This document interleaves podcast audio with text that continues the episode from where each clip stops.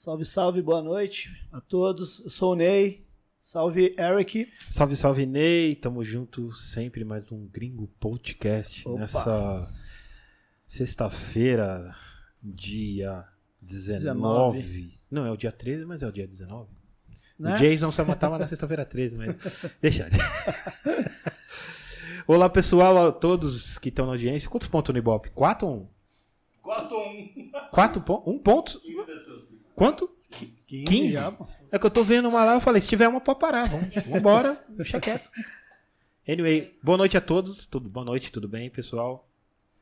Agora sim, podcast, DJ Eric J. Ney. Ney. Tá? É, estamos no mais um programa. Opa, Começando hoje... mais um programa especialzíssimo. Mas antes de, de chamar ele, preciso dos tambores, mas. Por favor, Ney. Vamos, Não, pera, faz de novo. Vamos agradecer aí, né, Eric, os nossos apoiadores aí. É, lembrando que temos. Salve, queria mandar um salve e falar do. Depois eu falo do sorteio da Edifier. Tá? Ok. Temos Gringo Records, patrocinadores oficiais. Qual mais, Ney? Então, vamos mandar um salvão aí pra eles, né? Inclusive os fones hoje, Sim. tá da hora da Edifier. Tralana Edifier. Perfeito. Obrigado, Everton. Qualidade, qualidade demais. E o nosso produtor Harry Goss aqui aprovou. O Harry aprovou. Que o negócio O Harry é, aprovou, é classe. Vamos também mandar um grande abraço aí pro DJ Gerê e pro DJ Cleitão, que estão com o programa Mixtape Brasil. Legal, legal. Muito legal. legal, pessoal aí, ó. Puder acompanhar, depois entra no Instagram deles aí, é Mixtape Brasil. DJ Gerê e DJ Cleitão. Programa da hora de videoclipe, entretenimento, música, arte. Show de bola. Certo, Eric? E agora, vamos. Vamos chamar o, o Marcos. É, acho que é esperar o Ibope subir mais um pouco, né? Vamos esperar? Hoje. Agora, que horas são? Sete e meia? Sete, sete... É. O que tá passando agora? Malhação? Já acabou a Malhação? Não, cinco da tarde a Malhação. Tem Já, já foi, já. Vamos chamar ele então. O Guerreiro Silencioso, como pode chamar? Como Leonardo da Vinci chamaria o Kamal? Tipo, não respondo, hein? como que o poeta Paulo Coelho chamaria o Kamal? Vamos lá. Camel. Como que o Karasi One chamaria o Kamal? Tipo, Que é o Rasvan? Rain in the... Anyway, senhoras e senhores, estamos com ele aqui. O Guerreiro Silencioso. Pra nós é uma honra ter ele aqui. Tem uma trilha triste, porque eu preciso chorar. pra dar ibope. sabe? Ele, K. Marcos Vinícius, não é mais, eu só vou falar o, o abreviado, né? Estamos com ele. K. Mal. K. Mal. De Ford K. Kamal. Seja bem-vindo, Kamal. Muito obrigado aí por ter aceitado o convite aí do podcast da Gringos. Mano, satisfação estar aqui com vocês, meus parceiros de muito tempo. E não devemos é, deixar passar, né? Essa honra que é ter o Eric J como apresentador, porque eu vou te falar, mano. Todo mundo queria ter isso há muito tempo já. Tá Ah. todo mundo falando isso há muito tempo. Nós contratamos ele por isso, mano. E o passe é caro, hein? O passe é Você caro. é louco. Vou te falar, Sofia vai fazer 10 com um corpo de 17. Marcos, é, vamos lá então. Eu começo? Pode começar, Eric. Você sempre foi ali do Tucuruvi mesmo, né? Zona Sempre, Norte. sempre. Na verdade, minha mãe sempre me disse que eu morei 10 dias no centro quando eu nasci, porque meu pai morava aqui no, no centro. Ah, E aí a gente foi pra casa do Tucuruvi, que era na Vila Isolina Mazei, na verdade. E aí eu fiquei lá até os meus dois anos. E aí depois de lá eu fui pro Tucuruvi, pra casa onde eu moro hoje, e tô lá há 43 anos. 43. Olha, falando a idade, gente gosta, né? Kamal, você começou no, no hip hop quando? Ouvindo. É, sim. ouvi- Comecei o ouvindo. É, putz, o ano eu acho que é 87, 8 ali, ouvindo pelo rádio mesmo. Mas aí eu ouvindo a música, né? Não, é, não dá pra dizer que é quando eu comecei no hip hop, mas assim, Certo. 88 pra 89 foi quando eu cheguei na casa do KLJ. E ali que Ixi. eu. Ali foi o portal do hip hop pra mim mesmo, como um todo. Porque eu via muita coisa acontecendo ali, tá ligado? Tipo, ensaios do Racionais, outras pessoas que colavam. Então a cultura acontecia ali de verdade. O Kleber dançava também, todo mundo que acompanha, conhece a história, tá ligado que o Kleber dançava, que já colou no Barro de Alancário, caramba. E, putz, ali eu pude ver muita coisa acontecer mesmo. E é ali que eu considero que, que eu entrei no hip hop como ouvinte, como espectador, como fã, né? Apreciador da cultura. Já começou na faculdade, né? Porra, vou te falar, viu, mano? Não ali, Pesado, ali- Não fez nem ah, o colegial, né? Não veio Já nem no foi- pré, já nem foi no direto vespertino, pra Já- faculdade. Então, é, ali era tipo aquela casa dos X-Men, tá ligado? E o KLJ é o professor Xavier. Pode crer. Cara, Dali saíram vários. Mano. Uns saíram bem, outros saíram tipo, putz, mas todo mundo aprendeu, com toda certeza. Caralho, que louco, mano. Você é louco. Show. O primeiro rap que você ouviu, Kamal, você lembra? É nacional ou era gringo? Que você falou. Que você, você falou, putz, putz, isso é legal. Não sei. Então, é, eu não tenho certeza absoluta, mas eu acho que o primeiro rap brasileiro que eu ouvi foi foi Corpo Fechado. Puta, tenho quase louco. certeza. Tá. E gringo eu não tenho a menor ideia, mas provavelmente foi Nossa. tipo Freedom Williams, sei lá, alguma coisa do sei lá, CNC Music Factory, alguma coisa assim. Porque você- primeiro você era, você andava de skate, então. Depois você, você, você veio. Você... Então, na verdade, eu já escutava, mas ainda não conhecia. Mas o skate que me levou, foi o skate literalmente que me levou pra casa do KLJ, porque eu comecei a andar de skate com a Jamu. E aí a gente se conectou por conta do skate e é ali que eu conheci bastante coisa. Mas no skate eu não conheci muito de rap, não. Ah, Não, não até eu chegar lá, mas depois eu conheci bastante. Vou te falar que muito do rap que eu conheço, que eu fui buscar e do que eu faço hoje é devido ao que eu conheci através do skate. E até pude levar algumas coisas de influência pra casa do Kleber também. Pô, legal. Mas antes, assim, nos anos 80, é, mais quase 90 ali, a trilha do, do, do- de quem andava de skate era, era rock ou era rap, assim? Que eu lembro que era um- uma mistura. Eu, eu andava aquele skate de Casas Bahias, lembra? Falso. Até vou dar um role flip, essas coisas caóticas. Olhe. Quando sobe no skate e vira assim, eu só sabia fazer essa manobra. Então, tinha os caras que andavam. Que, é, os caras viam bastante rock. Você acha que começou assim? A galera do skate ouvia mais rock? Ou sempre ouvia rap, assim? Ou é- ou era balanceado, assim, essa galera? Eu acho que eu via bastante rock, sim. É, eu fui bastante influenciado por isso. Mas tinha alguma coisa de rap ali bem envolvido já. Tinha uns vídeos da, da Paul Peralta, que eram os vídeos mais conhecidos. E tinha um cara chamado Skate Master Tate, que era um produtor e que faleceu recentemente. Vou fazer igual o Brown, fala, morreu esses dias aí. Mas, tipo. E tava vivo, né? tava vivo. Matou. mas tinha já alguma coisa de rap envolvida. Tanto é que, assim, é, você vê fotos antigas do Easy E, ele tava com skate, tá ligado? Cara, que louco, mano. Então já tinha alguma parada, mas realmente não era tão difundido. Não tinha em vários vídeos, não tinha não. Já foi mais pro começo da década de 90 que começou a aparecer mais. Puta que da hora, velho. Uma pergunta, né? Ô, Kamal, e quando você se interessou assim, falou, não, vou começar a produzir, vou, vou entrar no, no, no meio mesmo do hip hop. Você, você é produtor, além de, de fazer MC. várias atividades, você também DJ produz também. pra caramba. DJ, Se o Eric fala que eu sou DJ, eu vou chegar com a carteirada que jeito. Ele só não. Kamal é DJ, apresentador, é repórter. Não, é- tudo ao mesmo tempo. Não, ele só não é. Ele só não. Só não dança break. Eu só não vi o Kamal dançando break. E não faço grafite. E não faz grafite. Ainda, né? Ainda, velho. Então, é. Acho que assim, essa faculdade na casa do KLJ, né, como a gente falou, ela me fez respeitar a cultura de uma maneira diferente. É, o rap, a gente sabe que muita gente conhece o rap e já fala assim, putz, isso aí eu consigo fazer. Porque o rap parece fácil mesmo. E já os outros elementos do hip hop, eles já são um pouco mais difíceis, mais intimidadores.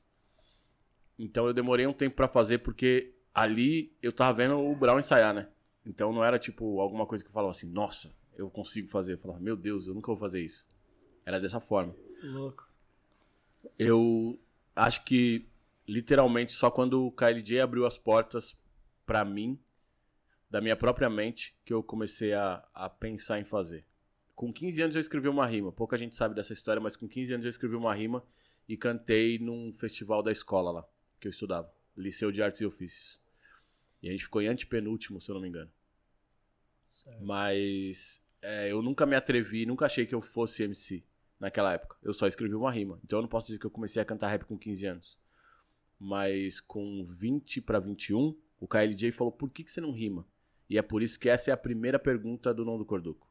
Porque foi a pergunta que me abriu a mente, tá ligado? Por que você não rima?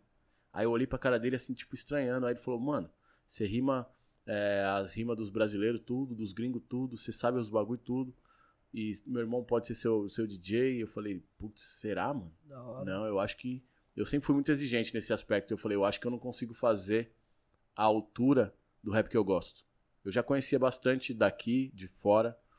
Já sabia o que eu achava legal, o que eu não achava legal. Isso não posso dizer que é o que era ruim ou o que era bom, mas é o que eu achava legal e o que eu não achava legal. E aí, até eu fazer mesmo, demorou um tempo, porque eu não achei que eu poderia. Não Certo. achei que eu tinha o dom.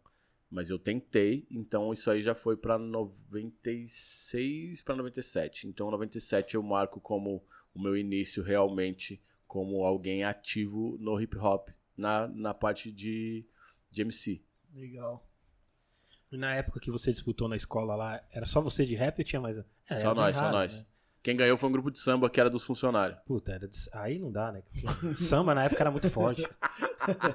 Aí não dá Era pra muito forte, aí já era. Não tem mano. como. Na época era muito, muito, muito forte. Caramba, mano. Ô, Kamal, e naquela época você já, já no início você começou já a fazer mixtape? Como é que foi?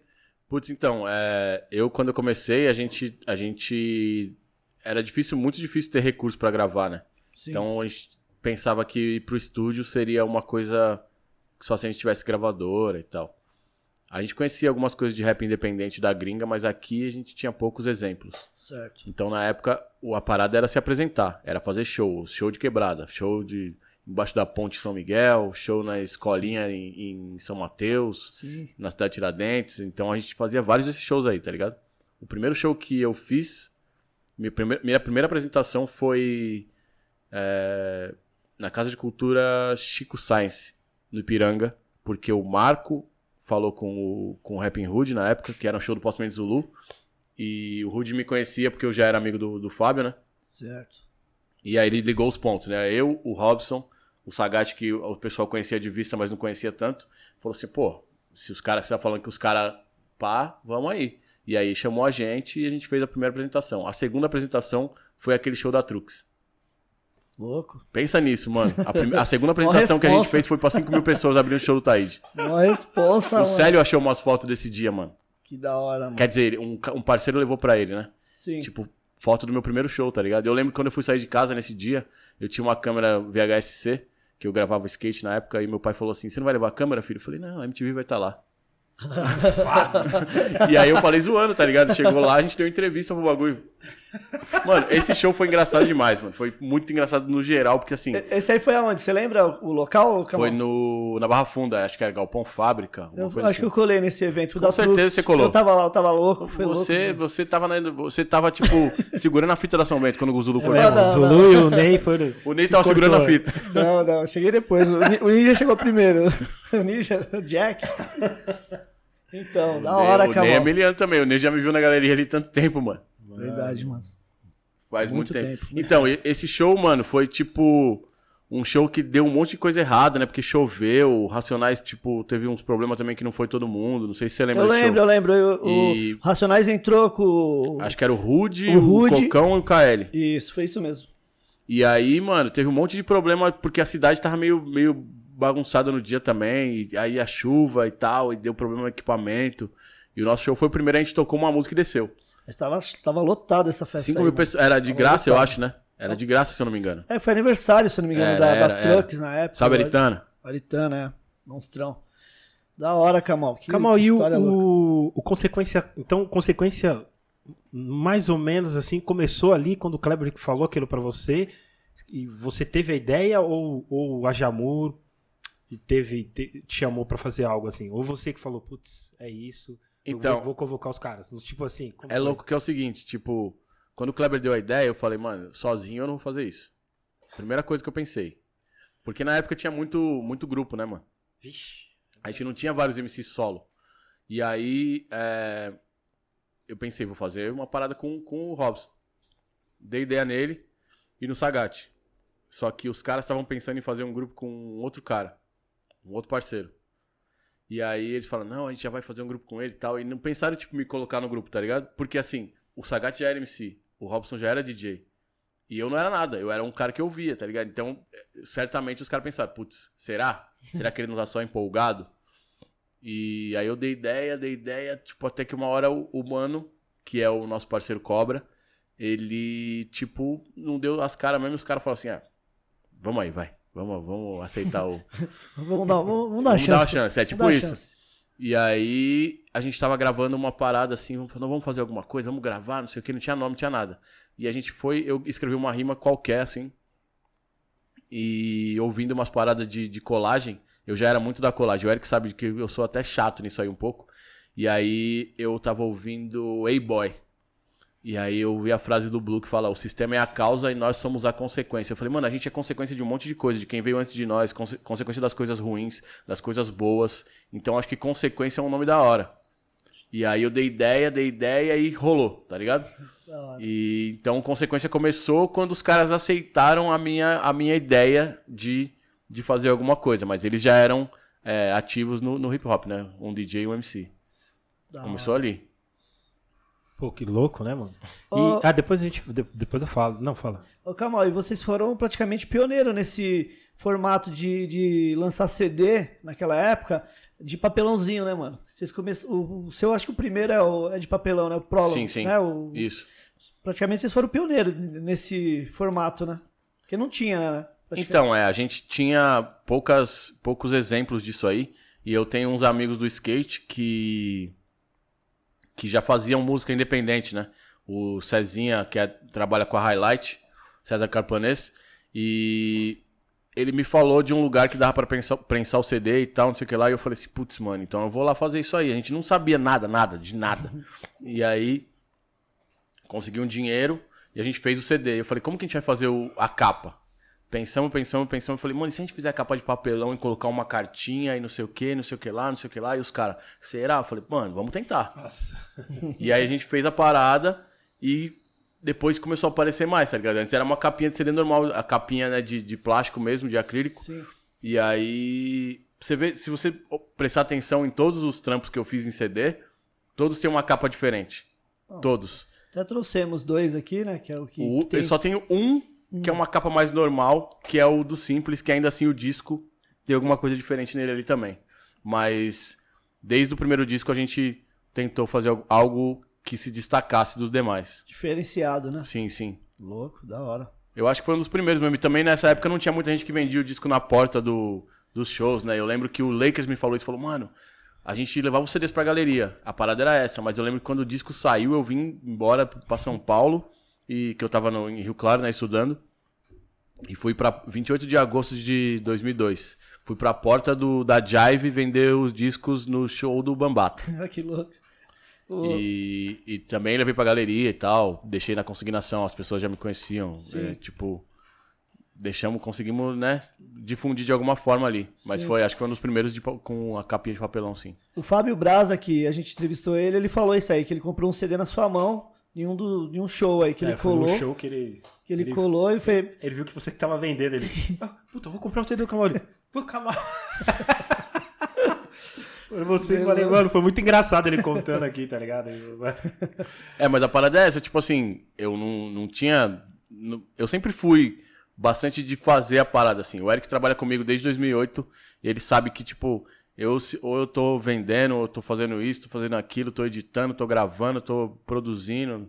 Às vezes, até colagem eu já gravei já. Eu, o RM, o Eric e os caras falam assim, grava lá. Eu falei, mentira. Gravei o bagulho. E, tipo, eu sempre fui muito mão na massa, tá ligado? E não, é, não coloquei isso só na letra, sempre foi essa parada mesmo, tá ligado? Tipo, o, que eu, o que eu posso e o que eu sei fazer, eu tento, de alguma forma. Se eu não faço, pelo menos eu direciono. Da hora. E falando assim, você falando da volta que você voltou pra São Paulo, você fez, você, você fez faculdade em Marília? Marília? Não, em Rio Claro, Rio, Rio Claro. Claro. Ali do lado? Deixa eu, Não, não é do lado, não. É longe. deixa eu jogar. É, é, eu não sei. Mano, a noção de geografia do Eric é uma das melhores do É. universo, mano. é, Rio Claro. Você se formou? Não, Matemática, é isso? isso. Não. Mas por que não? Essa é a segunda pergunta do, do Não do Corduco. Você reparar, a primeira pergunta é por que você não rima? A segunda é matemática? Porque todo mundo fala assim, ah, eu tô fazendo faculdade do quê? Matemática. Os caras, matemática? Todo mundo fazia isso. Matemática? E aí vem as outras perguntas. Essas eram, essas eram as vozes que eu escutava, que me fizeram chegar no rap, Sim, tá ligado? Eu não me formei porque, mano, eu queria muito fazer a parada do rap virar. E eu comecei a rimar quando eu entrei na faculdade, praticamente. E aí, mano, eu comecei a ver que as coisas estavam acontecendo. E eu falei, pô, mano, eu não posso ficar aqui. Aí eu, eu lembro que eu tive que trocar ideia com a minha mãe porque eu estudava período integral. Eu falei, mãe, é o seguinte, eu não vou conseguir ficar aqui não. Mas por quê? Não sei o quê. E ela tava me ajudando pagando aluguel e tal, né? O ajudando no aluguel lá que, que a gente é, dividia a casa. Aí eu falei, mãe, é, as oportunidades que estão rolando no rap agora, eu não vou ter de novo. A minha inteligência eu não vou perder. Não que eu tenha, né, continuado com a inteligência também, mas assim, é, eu podia voltar pra faculdade e acabei não voltando. Eu, eu me arrisquei naquela hora ali e acabei não voltando, tá ligado? O rap virou pra mim de uma outra forma e tô aqui até hoje. Mas foi isso, tipo, eu, eu arrisquei. Ah, então- Então não dava pra. se Não, não dava. Não ia dar pra conciliar os dois, né? Não, não, não Você deu. ia virar um professor de matemática ou um MC. Vai virar um MC. Eu é, virei foi pro- bem melhor.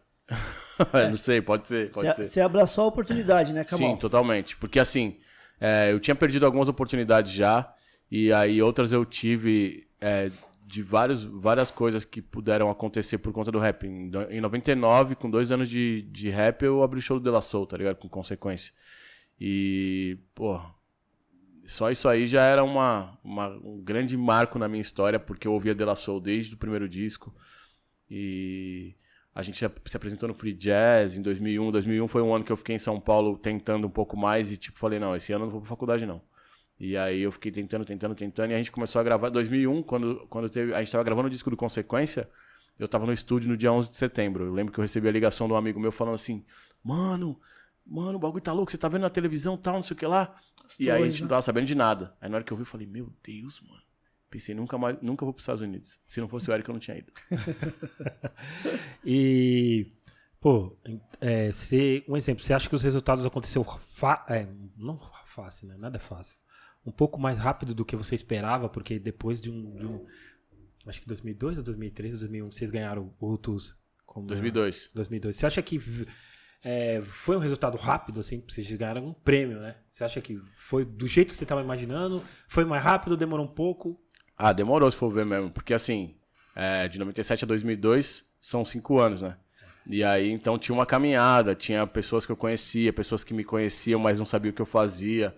E então, 2002, quando a gente vê ali o disco sendo indicado e ganhar como melhor demo, ó, pensa nisso, era um, era um EP, a gente ganhou como melhor demo, porque na época não tinha uma cultura grande de EPs e tal. Sim. Então, é, é um resultado esperado, mas que vem que não aconteceu da noite pro dia, né? A gente foi trabalhando até chegar naquele momento. Tanto é que Poesia de Concreto é de 2003. Foi ganhar o prêmio de melhor música em 2008. Então tudo demorava cinco anos, né? De certa forma. então não foi, não foi nada da noite pro dia, não. Mas assim, eu não esperava. Eu nu- nunca fiz esperando alguma parada assim, tá ligado? Tipo, vamos mandar a inscrição pro Rutuz? Vamos. Não era tipo assim, mano, a gente vai lançar o disco, vai tocar no Rutuz e vai ganhar o Rutuz e vai não sei o quê, não.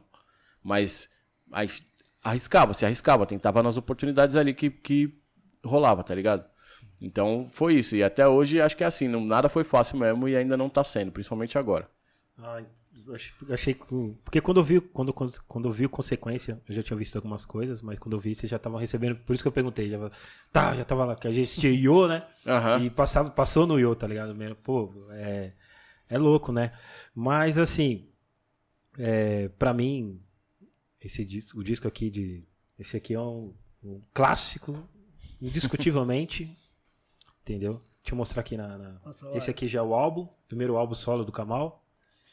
Esse é o único vinil que você tem, Camal? Tem mais vinis? Tem um vinil antes, que é o do Simples, que tem algumas, algumas músicas só.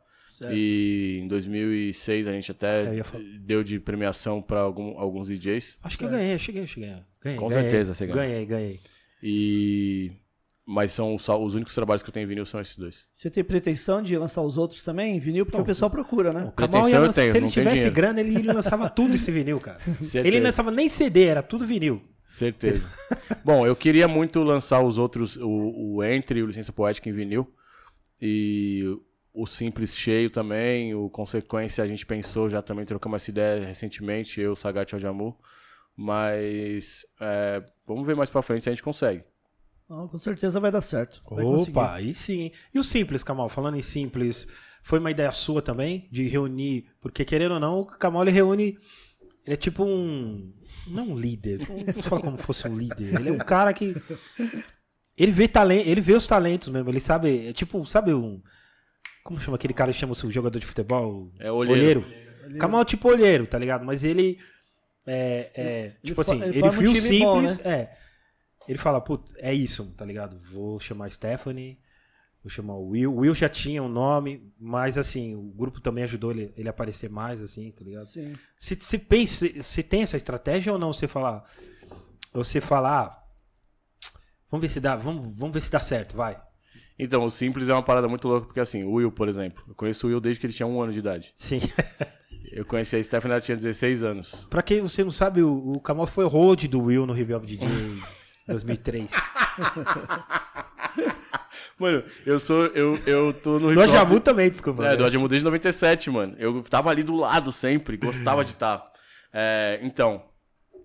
é, eu conheço o Will desde que ele tinha um ano, a Stephanie desde que ela tinha 16 e o Rick também, acho que ele tinha um pouco mais do que a idade da Stephanie, mas ele foi alguém que eu conheci no, no baile, assim, tá ligado? No- na- nas festas, tá ligado? E eu vi que todo mundo tinha um talento, o Rick tinha um grupo, o, o Will, é, eu vi ele colocando a mão no toca-disco, assim, com um ano de idade no colo do pai dele nas Garhard. Pouca, Sim. poucos DJs podem dizer que tocaram numa Garhard. O Will tocou na Garhard que eu vi. E a Stephanie tava rimando pra uma amiga dela no clube da cidade, no clube do rap em Diadema. E o Diego eu conheci, ele tinha acho que 9 anos, o Diego em Beatbox. Que ele, ele é da Vila Albertina. Minha mãe trabalhava na Fundação Gol de Letra, que foi onde ele começou a fazer beatbox por causa do Fernandinho e tudo mais. E eu vi vários talentos ali, mano, que, tipo, estavam desistindo do próprio talento que tinham. Então, a primeira pessoa que eu chamei pra fazer o Simples foi o, o Rick. E eu falei, mano, eu acho que a gente pode juntar mais gente aqui. E aí eu falei pro Rick, vamos fazer um projeto assim, assim, assim e tal. Consequência estava rolando ainda. O Rick colava com consequência também, ele fazia é, dobra ali pra, pra gente. Mas tinha a parada dele com a junção, depois o grupo Zen.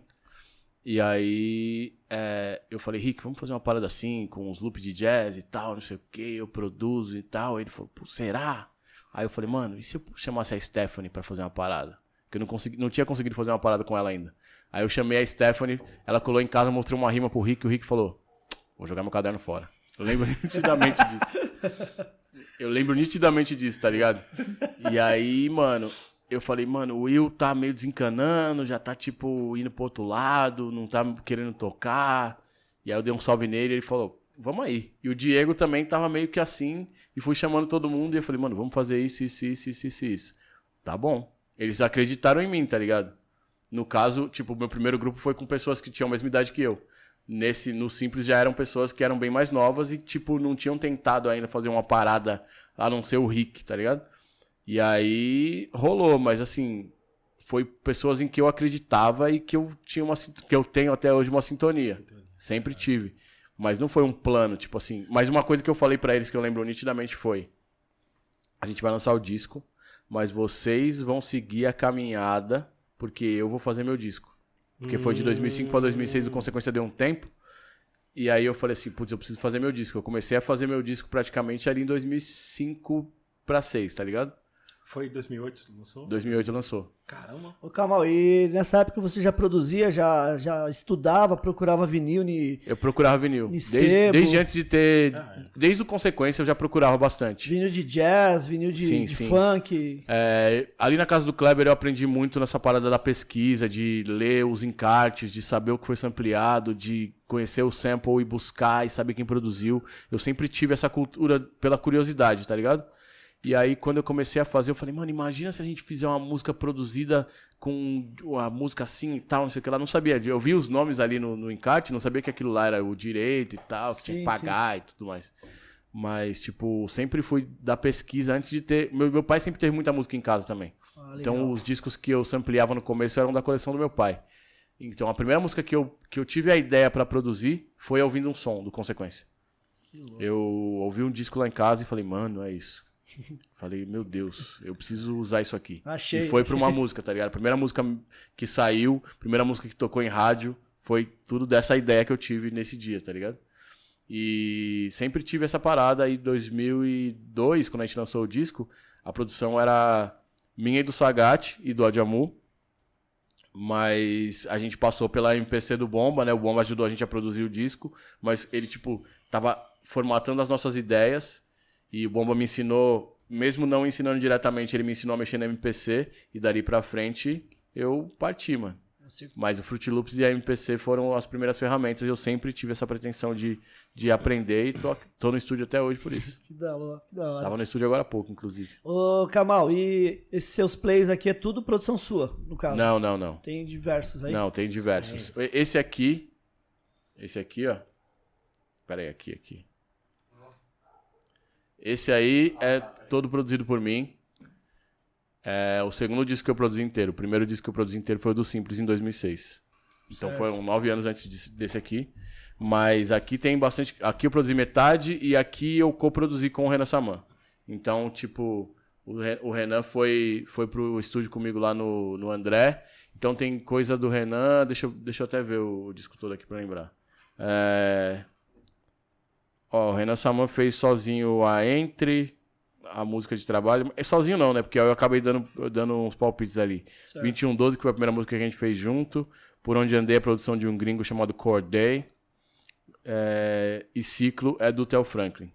Aí tem o remix da Sol, que é do Nave, e Pretinha, que é do Stereo Dubs. Mas eu sempre tava ali envolvido de alguma forma. Nesse aqui eu produzi metade. E a outra metade eu, tipo, coproduzi. é, Tipo assim, peguei o beat, mas acabei produzindo em torno do beat que vinha. Então, por exemplo, é, na Equilíbrio, eu falei, putz, tem que tocar um baixo assim, assim, assim. Chamava o cara pra tocar o baixo. Aí, a quem possa interessar, eu mexi quase. Acho que eu não mexi em nada na, na quem possa interessar. Nas do Parte 1 também não mexi em nada. Mas algumas já vinham prontas e outras eu dava aquela lapidada pra, pra chegar no resultado que eu esperava. Mas sempre fui tipo de, de tentar fazer com que falasse, to- todas as músicas conversassem uma com a outra, né? A, pra ter a minha essência no bagulho mesmo. Da hora. Até no show é assim, né? Depois a gente fala. Que a Camala tem que ter. A música tem que ligar com a outra. Nos ensaios. meu Nossa, o. Eric, ele odeia isso. Ele odeia. Camal, qual, qual foi a primeira música que- sua que tocou na rádio que você falou? Que você, você teve emoção ou foi uma coisa normal pra você? Mano. Porque na minha época, na minha, não sou muito velho, mas. é, assim, eu lembro que a rapaziada, puta, meu sonho, puta, o dia que tocar minha música na rádio eu vou chorar. E era mais forte isso na nossa época. sim, né? sim, sim. Qual foi a primeira música? Foi ouvindo um som. Caraca, ouvindo mano. um som, tocou no programa do Natanael.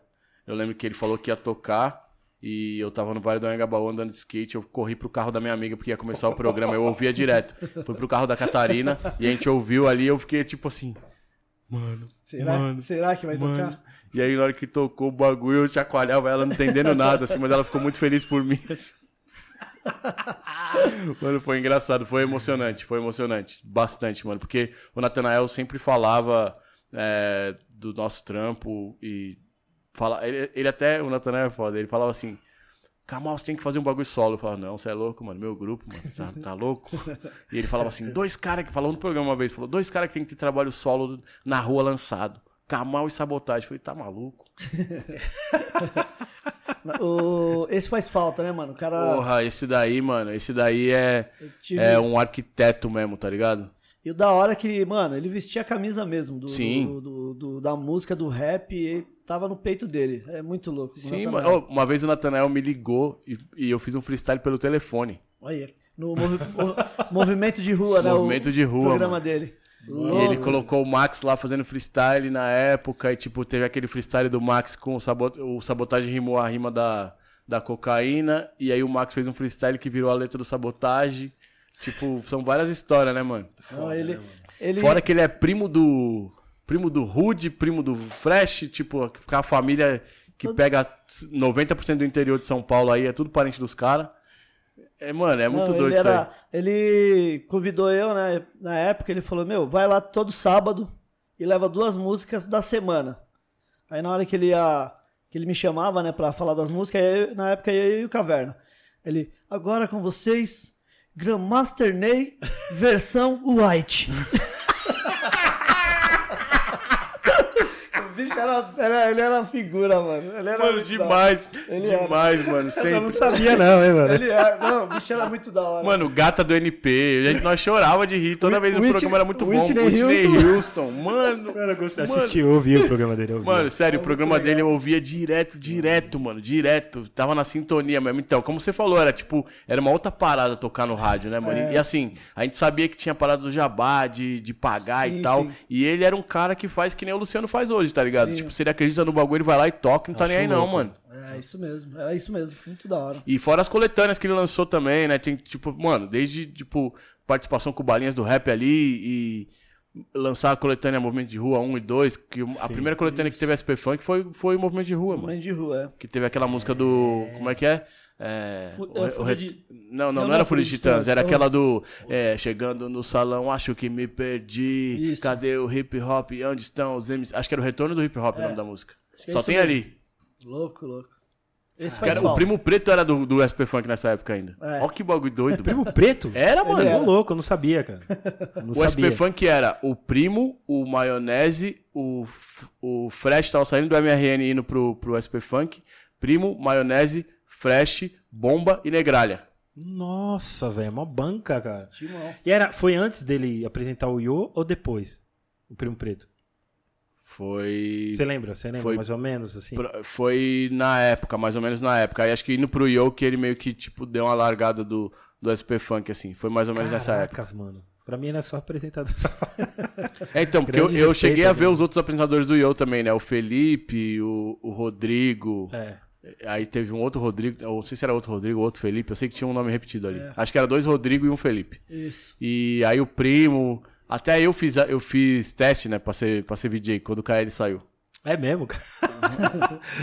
Tá vendo? Cê- Vocês não sabiam disso, vocês nem sonhavam disso aí, tá, gente? E o louco que foi desse teste de VJ que nasceu a ideia de, de ser é, entrevistador. Certo. E aí, tipo, a, a Tati, falecida Tati Ivanovich, ela falou: é, Kamal, eu gostei muito do seu teste. Os testes que eu mais gostei, acho que ela tinha falado que era o meu, do Rude e o do Ébano. Falou, eu queria muito que fosse você, mas a TV quer testar o Taíde. E o Taíde, pô, um, um ótimo. É. Ele não era até então, mas ele virou um ótimo apresentador. A gente viu Sim, que ele tem o sim. talento do bagulho mesmo. E falou assim: mas o que você quiser fazer de matéria, você pode dar a ideia que a gente faz. Eu falei, então. Eu quero fazer uma matéria com sabotagem. Ela não sabia quem era o sabotagem na época. Eu falei, olha, ele vai fazer o primeiro show solo dele grande. E acho que a gente tem que ir lá. Foi no a gente clube? tem que Foi no fazer. clube Foi da no clube da cidade. E ele nem era estourado ainda, Kamal, né? Não tinha nem lançado o disco. Caraca, Só que, velho. tipo, a gente conhecia no circuito assim, mas a TV não conhecia o sabotagem, tá Ka- ligado? Kamal foi visionário, hein? Caralho, tô falando Foi pra ele? visionário. Eu tô falando, gente. Caramba. Vocês não. Ah, mano. Entrevistou logo sabota, mano. É, De então, cara. e tipo assim, eu fui, quis fazer, tá ligado? E aí eu fui lá e troquei uma ideia. Ela me deu, me confiou a, a, a, equipe, me deu esse crédito todo. Eu falei, vamos aí. Fui lá sem pauta, sem nada, mano. E aí saiu aquela entrevista que hoje é histórica, tá ligado? louco. O Anderson já me falou, falou assim, aquela entrevista que você fez com meu pai lá, a gente é muito grato a você até hoje e tal. E da hora que foi, acho que é nessa aí que ele falou que ouvia Sandy Júnior, né? Que Foi. ele gostava Mano, da Sandy. Teve várias horas que eu queria rir ali, mano. Sério? Várias. A hora que ele fala do rap Charles Bronson, eu quase morri de dar risada. Por dentro, né? Tipo assim. Sério? E então, e tipo, foi assim, tá ligado? Tem, você vê que tudo tem uma conexão, né? Tem o Natanael e, e vai pro Yo, e vai pro Sabotage, e o Natanael falando do Sabotage, e aí, tipo, eu trombando ele no metrô. Mano, é muita história mesmo, tá ligado? Tudo, tudo muito interligado. Que da hora, mano. E ele era muito autêntico, né? Muito, cara, muito, extremamente. Extremamente. O cara, na, né, tipo, na época, naquela época, o cara tinha feito, né, depois que lançou o disco dele, fez filme, foi em vários canais aí que vários grupos não iam. Mano, um né? pouco antes do disco ele já tava nesse corre aí já, Já mano. tava, né? Já tava nesse corre aí já. E tipo, ele fez muita coisa em pouco tempo. Imagino que ele ia estar fazendo hoje, tá ligado? Verdade. Porra, mano. É uma parada muito doida mesmo. Demais. Eu lembro, eu lembro do. Até mudando. Sim. Eu lembro quando o Premier veio pro, pro, pro Brasil, né? E o Kamal foi um intérprete, o tradutor. Olha aí, massa. olha aí. Pode crer. Kamal fala desses. Ó. é, como que chama? Tradutor? É isso, meu. Tem o- versão brasileira, Alamo. Tem o Alamo, tem o outro lá. Herbert Richard. Herbert Richard. É, Herbert Herbert Richard já era, amigo. Alamo já era, mano. Kamal, mano. Chegou o Kamal, né? Chegou o. Kamal, gota mágica. Esquece, mano. E eu lembro que foi. Era, é, a gente foi no. no- o KLJ convidou a gente pra ir lá no, no, no Premiere, né? No estúdio ali, do lado da é, MTV. no MTV, exatamente. Aí o Kamal tava traduzindo tudo que a gente. Tudo que o Premiere falava. Mó galera, assim. Blue, mó galera, Não, mano. e era uma responsa, mano. Porque assim, a- Imagina, além mano. de traduzir o Premiere, tinha a expectativa de todo mundo, tá ligado? A expectativa de todo mundo tava tentando entender os bagulho e as pessoas olhavam pra mim, tipo assim, e aí, mano? É verdade, Tudo, viu? tudo era meio assim, tá ligado? Fala, fala. E, então, teve uma hora que os caras falaram assim: é, pergunta pra ele quando que ele vai, quando que ele vai fazer um, um disco novo do Gangstar. Ele tava meio tratado com o Guru nessa época aí. Falou: quando vai ter um disco novo do Gangstar? Aí eu perguntei pra ele. Aí ele falou assim: pô, quando o Guru me ligar, é nóis. Pode pá. Aí eu falei pros caras e os caras, tipo assim, pô, será que aconteceu? Não sei o que lá. Passou umas duas perguntas, o telefone dele tocou. Aí na hora que o telefone dele tocou, ele falou assim: ó, pede pros caras esperar um minutinho que eu vou atender o telefone. E ficou lá do, do meu lado. Aí eu falei assim, não, firmeza. Eu falei, ó, ele falou pra esperar um pouquinho aí. Rapidinho o telefone. O telefone aí ficou todo mundo olhando pra minha cara, olhando pra ele. Aí eu, falei, aí eu olhei assim e fiz assim, ó. É o guru. e aí eu- depois eu falei, não, não é não. E, pô, o, o mais louco, teve várias coisas dessa, desse workshop, né? Eu interrompi, eu acabei interrompendo você, mas tem tanta história desse workshop aí, mano. Deve ter sido. Que tem a do, a do disco, a do disco é muito boa, né? A Ah. do disco falou, eu infelizmente não vou poder assinar esse disco aí. Do lembra? meu? É, que ele falou que era falso aqui, falso. Comprei no centro, falso. Que isso? Comprei no, no, no centro, e buff, buff é falso. Sei lá, ele falou, não entendi. Bootleg? Bootleg. Bootleg. Bootleg. Aí eu lembro que eu dei pra ele, ele não assinou, aí o Kamal. Aí ele Não, ele falou pro assim, explica pra, explica pra ele que eu não vou assinar esse disco, porque esse disco aí, ele é pirata. Então eu não, não tô re- recebendo dinheiro desse disco, entendeu? Certo. E aí eu, tipo. Aí eu expliquei pro Eric, o Eric indignado. O Eric já ficou bravo já. Só que assim, esse disco. Você tá ligado onde que tava vendendo? E aí esse disco aí. Esse disco aí era. era assim, as pessoas compravam. O vinil é uma parada que você investe se você acredita, tá ligado? Muito, gente, tipo, a não ser que você tenha muito dinheiro, as equipes de baile e tal. Mas você compra o vinil que você gosta, que você acredita de verdade. Isso era o diferencial de muitos DJs numa época. Hoje em dia qualquer um baixa qualquer coisa, tá ligado? Tipo, ah, música tal. O cara vai lá e baixa do YouTube agora e toca. Mesmo que não tenha qualidade, que ele não conheça a música, ele vai tocar, às vezes, se ele precisar ou se ele quiser. É, E aí, na época do vinil, era muito assim, tipo assim, vou comprar um single. Você comprava um single por quê? Porque tinha a música que você gostava, e era por isso que eles lançavam singles, e também a gente comprava quando fazia. Quando a gente fazia show, porque a gente Usava queria um instrumental. E aí chegou um monte de coletânea com todas as músicas mais pá, mano. Falou assim, ah, esse aí é o que todo mundo vai querer. Eu entendo quem comprou, tá ligado? Mas eu também entendo o cara falar assim, mano, esse bagulho aí não tá chegando pra nós. Esse bagulho aí, quem tá ganhando dinheiro é só o mano da loja e o mano que faz a pirataria. Só o câmbio negro, né? E aí, mano, eu falei pro, pro Eric, tive que explicar pro Eric no dia, falar assim, então, DJ, ele falou que ele não vai assinar por isso, por isso, por isso, porque o bagulho, o bagulho tá tirando dinheiro da boca dos filhos dele. Aí na hora que eu falei isso daí, mano, te- teve DJ que até saiu da fila, porque só tinha esse disco pra assinar. Verdade, mano. Pô, e vem umas pancadas, Mano, uma coletânea que só vem pancada, a capa monstra do Premiere. Eu falei, não, isso aqui não pode ser falso, mano. Como assim? É, então, os caras não estavam ligados nesse bagulho. E. Aí os caras, pô, calma, fala pra ele que tem que assinar, não sei o que, não sei o que lá. Eu falei assim, irmão, eu tô, eu tô respeitando a caminhada do mano, tá ligado? É, mas foi isso aí que ele falou. E, o louco, e a hora que o Brau perguntou? A hora que o Brau perguntou pra mim foi uma das melhores horas, mano. Porque o Brau falou assim: pergunta pra ele aí se, se tem um botão lá que ele aperta que o bagulho faz o som Puta bater vida. mesmo. Aí, mano, eu, tipo, traduzi o Brown pro Premier, foi cabuloso já, né? Porque ele falou do jeito que nós troca ideia na rua mesmo. Certo. E aí, tipo, eu cheguei pra ele, aí ele falou assim: ah, engraçado perguntar isso daí dessa forma, porque o, o Lord Finesse, inclusive é aniversário do Lord Finesse hoje. O Lord Finesse, ele foi trabalhar na sala que eu trabalho lá no D&D e ele falou que o som não saiu igual, se eu tinha apertado alguma coisa, porque tem um botão secreto. Falou, não é bem uma, não é bem um botão. Tem um técnico que trabalha É. comigo, que é o Ed Sancho, que ele sempre mixa minhas paradas e tal. Então, é os timbres que eu escolho, eu- o jeito que eu mixo, é uma combinação de coisas. Aí ele falou essa pá de coisa aí, todo mundo que, tipo, não tava entendendo ficou esperando, olhando pra minha cara, tá ligado? E o Brown ali do lado. Aí eu falei assim, mano, o que, que eu vou falar agora? Aí, na hora que ele acabou de falar, eu olhei pros caras e falei, ele não quer soltar o refém, não. Eu lembro de você falando. Aí eu né? expliquei o bagulho, mano. Expliquei pros caras o que que era e tal. E ele esperou, ele ficou olhando assim, ele espera a gente falar os bagulho, né? Tipo assim, ó. Sim. Ed Sancho, mix. Ele entende essas palavras, ele vai por por essas palavras. Aí os caras falaram, não, beleza, entendi e tal. Aí o Brau ouviu e falou, não, é, beleza, saiu. Aí na hora que acabou o bagulho, tipo, tava todo mundo trocando outras ideias. O Brau me trombou do nada, assim, falou, tem sim, mano, não é possível. Aí eu falei, não, mas o cara falou, falou assim, mano, tem uma mesa lá em cima igualzinha dos caras, mano, como que o bagulho não bate? Ai, Foi muito louco, mano. Eu, eu lembro do Kamal falando, né? ó, Ele explicando, o cara tem uma equipe, uma, técnica, uma equipe dele, né? Que, que... Porque é fogo, né, mano? A gente queria saber, na real. Porque tu- a maioria dos DJs, assim, sempre gostou do Premiere, né? sim, sim. E porque é, é diferencial, né, mano? Pra caramba. E a gente ficava. E tudo. O Kamal era uma esperança pra nós. Eu lembro, mano, todo mundo. Quando ele terminava, todo mundo pro Kamal. Tipo, olhando sério. É, era, mano, era uma pressão, mano. Era uma Ai, pressão, mano. vou te falar. E assim, é louco que a gente vê muito, principalmente por essa, essa resposta do primeiro, que não é, não é o equipamento, né, mano? É o talento da pessoa mesmo. Tipo, um bagulho que o Elião falou esses dias. Eu, eu postei no Twitter lá que o Eric. Falei, por acaso, o meu DJ é três vezes campeão do mundo. Aí o Elião falou um bagulho que nem todo mundo entendeu bem, talvez. Falou assim: o Eric percebeu que o mixer e o toca-disco dele é igual ao dos caras. É. Porque muitas vezes a gente acha que a gente não consegue, tá ligado? E a gente não consegue por isso, por isso, por aquilo. E às vezes você tem a mesma coisa que os caras, mas tipo, não chega. Por isso que tem vários caras que compram os equipamentos e não acontece nada. Porque o cara não se dedica, o cara não tem o talento, o cara não tem o mentor certo, não prestou atenção nas coisas certas na hora certa. O Eric ganhou o mundo por isso. Verdade. E eu vi isso lá acontecendo, tá ligado? 2009 eu fui com ele pra lá.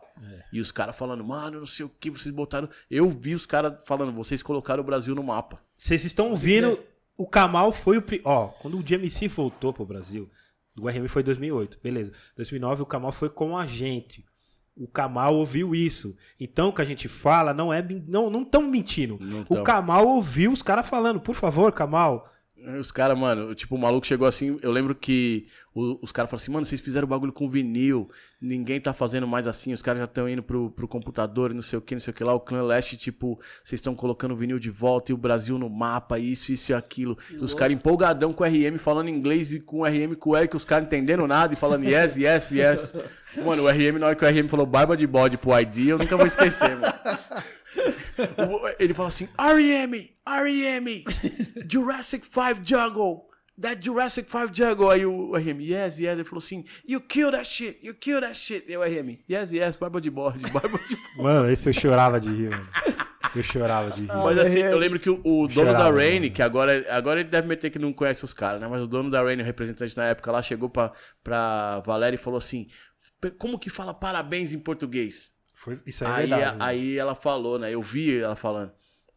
Aí quando os caras, tipo, as notas foram, não foram favoráveis, os caras falaram, não, foi roubado, não sei o quê.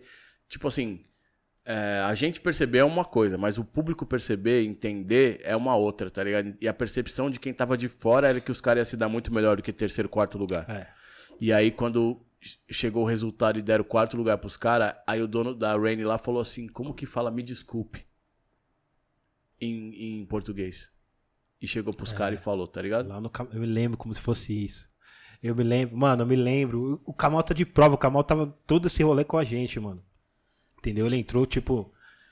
Tipo. o- Posso dizer o Ronald Reagan? Tipo. O caso.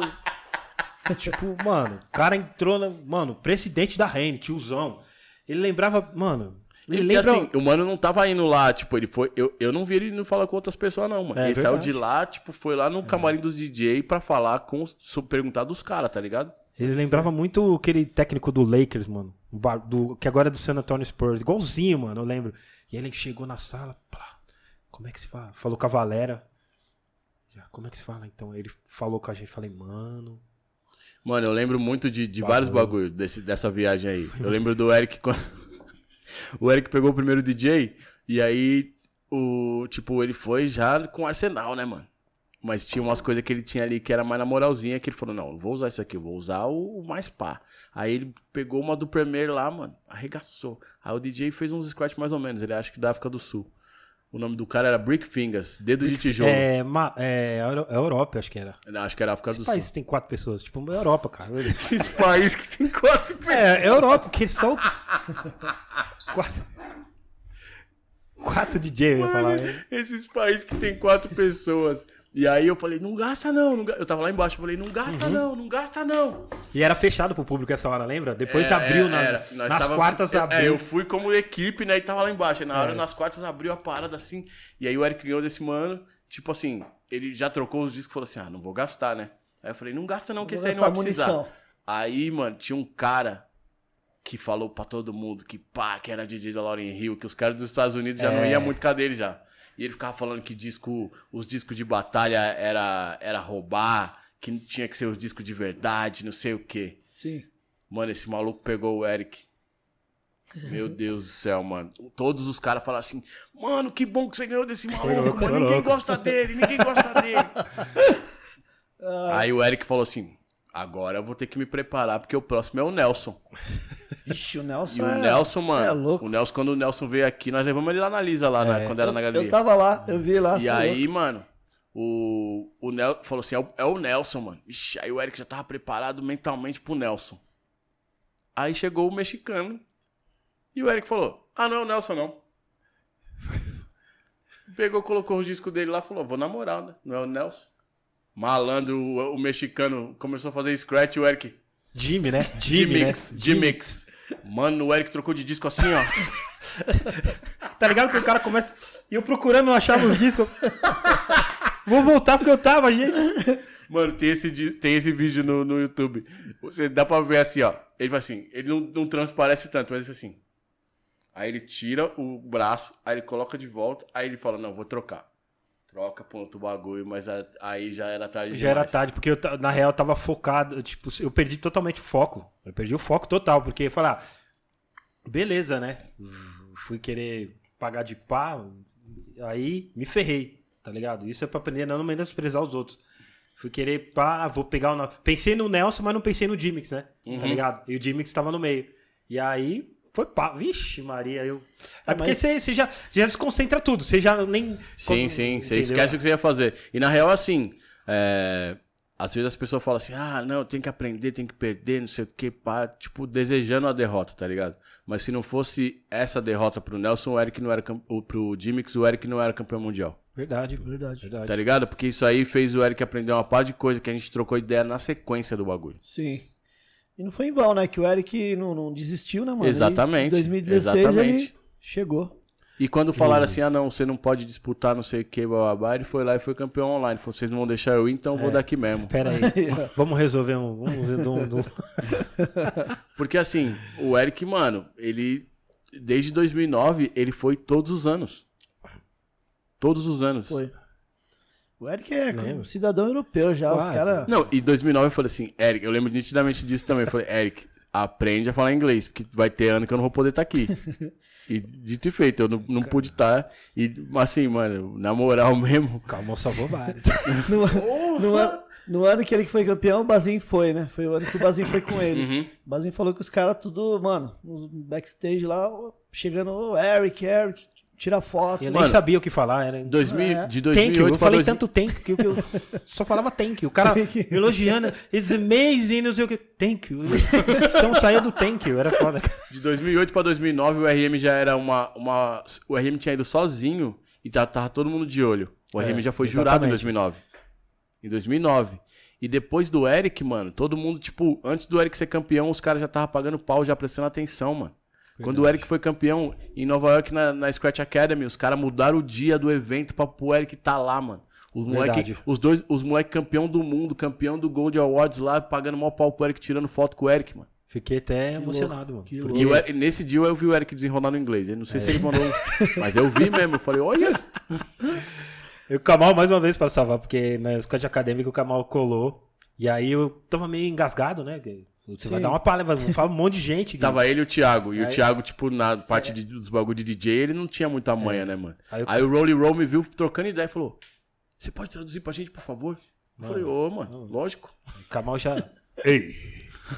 E, aí- e foi da hora, porque o Kamal passou a, a, o pessoal a história nossa pra, pra, pro, pros, pro, pros alunos, pros DJs que estavam lá, tá ligado? Foi bem louco, assim, tá ligado? Imagina. Falei, putz, mano, nós nunca fizemos isso aqui. Nenhum brasileiro fez aquilo ali que a gente fez ali. Porque raramente os caras ali é, mano, selecionar tem que ser master pra você. Não, eu, mais uma vez o Eric falou de salvar, mas tem, tem sempre né, um detalhe. Ele marcou o evento pro dia que ele vinha embora pro Brasil. É que eu vou. O voo dele era 7, o evento era 6. Beleza. Aí é. eu, eu vi o- a divulgação e falei assim, Eric, você tá de brincadeira? Ele falou, o quê? Eu falei, como que você vai começar o evento às 6 e o seu voo é às 7? Ele falou, não, mas vai dar tempo. Eu falei, vai dar tempo como? Ele falou, não, vai começar mais cedo. Eu falei, se tá divulgado às 6, como é que vai começar antes? Pelo amor de Deus. eu- Aí eu falei, eu lembro nitidamente, falei assim, você não vai me dar mancada internacional, mano. Pelo amor de Deus. É, fez. Aí o bagulho era no domingo. Os caras mudaram pra quarta-feira porque eles queriam ter o Eric lá, mano. Olha que Tá ligado? Puta, foi, foi, foi. respeito, hein? Foi, foi. Mano, 2018. foi louco. Hora, os caras mudou. pra- Ô, o Squat Academic. Pô, DJ Master J, só os. Mano, os caras. Os ca- Fora que os caras cederam espaço pra mim, né? Tipo, poder treinar lá, né? Sim. Tipo, ó, ô Eric, pô, treina aqui numa sala aqui, a gente, você pode treinar e tal. Os caras deixou treinar lá, eu falei, mano, eu falei, mano, você é louco, tá ligado? É, é, é, é fogo. Eu falei, pô, mano, inédito, assim. Quando eu, quando eu falo pros caras, não, eu já fiz, já fiz palestra já no, no, no Scott Academy, os caras que desacreditam. Eu falei, mano, quase que eu falo Google. Virou, virou o podcast do Eric, né? Nós só Quando tava... Google. Kamal. Mas o Kamal, a gente fala isso porque o Kamal é um, um ótimo é, técnico também. Sim, entendeu? sim.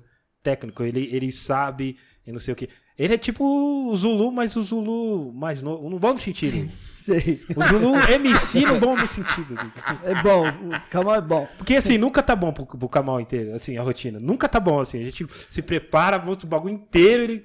Aí primeiro ele vê os caras. Ele já viu a sua, ele vê você de novo, ele fala. Mano, se não tiver aquele negócio. Ele nunca dá esperança de que você vai ganhar. Te juro, mano. Não, não, Sempre não, tá não, faltando não, não é a assim, Só não. assim, inteiro, de ganhar. Ele nunca põe aquelas. É, ele fala, puta, dá pra você ganhar, cara. Dá pra você ganhar. Sempre. Mano, foi foda a performance. Não, mas- mas... entretanto. Desde, o primeiro, desde a primeira vez que eu falei alguma coisa de DJ pro Eric, que eu pude falar, foi logo que. Um pouco antes dele ser anunciado como campeão, tá ligado? E assim, é, eu falei, ó, se você. Se passar batido tal coisa, você ganha. Se você não ganhar, é porque os caras perceberam isso daí. Mas depois nós conversa. Certo. Olhei na bolinha do olho dele. Por quê? Principalmente, eu, eu tô desde o primeiro hip hop DJ prestando atenção, tá ligado? Quando o KLJ participou do GMC, eu assisti a fita dele. Eu não fui lá, mas eu assisti a fita. E eu sempre via os bagulho. E aí, mano, eu, eu sabia o que os caras viam como critério também. E eu acompanhava todos os bagulhos. Todos, todos. Agora eu não vejo, tipo assim, agora eu não vejo tanto. Mas eu acompanhava todas as paradas. E eu falei pro Eric exatamente isso. Por quê? Porque a gente vê muito também os caras falar assim, ah, mas fulano não sei o quê, mas fulano não sei o quê lá, mas não chega pro cara e fala, tá ligado? E aí eu de fora falei pra ele, mano. E acho que é só por isso que ele me respeita mais ainda. Verdade. Que hoje, hoje em dia a gente é irmão, tá ligado? A gente Uhum, tem uma, uma conexão que, mano, é impossível praticamente eu ter com uma outra pessoa, principalmente no âmbito de trabalho que a gente faz. É. Mas o respeito, tipo, veio a partir desse daí, mano. Porque É. assim, ninguém ia chegar pro cara e falar, no primeiro momento ele pode ter até achado ruim. Mas depois ele falou, não é verdade mesmo? Eu lembro, eu lembro, primeira vez que eu ganhei o Hip Hop DJ. Ele só, ele, ele só depois de dois anos ele pediu, ele, eu pude assinar o contrato com, com o Kamal. Primeira vez. É porque o primo era meu DJ também na época. 2006, eu lembro que eu, eu, ganhei, eu acabou a performance, né? Saiu- Aí eu cheguei, Kamal, Kamal, é, você gostou, Kamal? Eu lembro que o Kamal, mano, já tinha ido embora todo mundo, já tinha saído, já tinha saído o resultado ou não? Não, não, ainda não, ainda tinha não. saído. Eu Não, lembro foi o que o Kamal- seguinte, o foi o Kamal- seguinte, eu, eu perguntei pro RM um bagulho, ele já botou a mão na cara assim e falou, nossa, ele se ligou. Se os caras não sacar, ele falou assim pro RM, se os caras não sacar, o Eric vai ganhar. Agora se os caras sacar, o Eric não vai ganhar. Falou pro RM, RM, puta. Eu falei, se o Eric não ganhar é por causa disso. Aí eu olhei pra cara dele e falei isso daí, e ele fez assim, ó. Só balançou a cabeça, tipo, beleza. Aí ele ganhou, eu falei assim, tá vendo? Aí. É isso mesmo. Mas é o seguinte, seu telefone vai tocar. Exatamente. Falei isso. Já era. Exatamente. Mas o Kamal, ele sabia que a rotina que eu fiz, eu tava, eu tava, tipo, copiei uma parte de alguém. Entendeu? Então eu podia perder ponto ali. Aí o Kamal, se os caras não ver, se os caras não descobrir, você vai ganhar. Você ganha. E os caras me cobram disso aí, tá ligado? Disso daí eu já fui cobrado. Eu de apresentador dos campeonatos depois, os caras falam assim, mano, você não está ligado que isso daí é fulano de tal. Eu falei, mano, não tô ligado. Já foi usado. Só né? que é o seguinte, vocês têm que, não é pra mim que vocês têm que falar. Vocês têm que falar pros jurados, mano. Jurado, porque né? os jurados é obrigado a saber, eu não. É.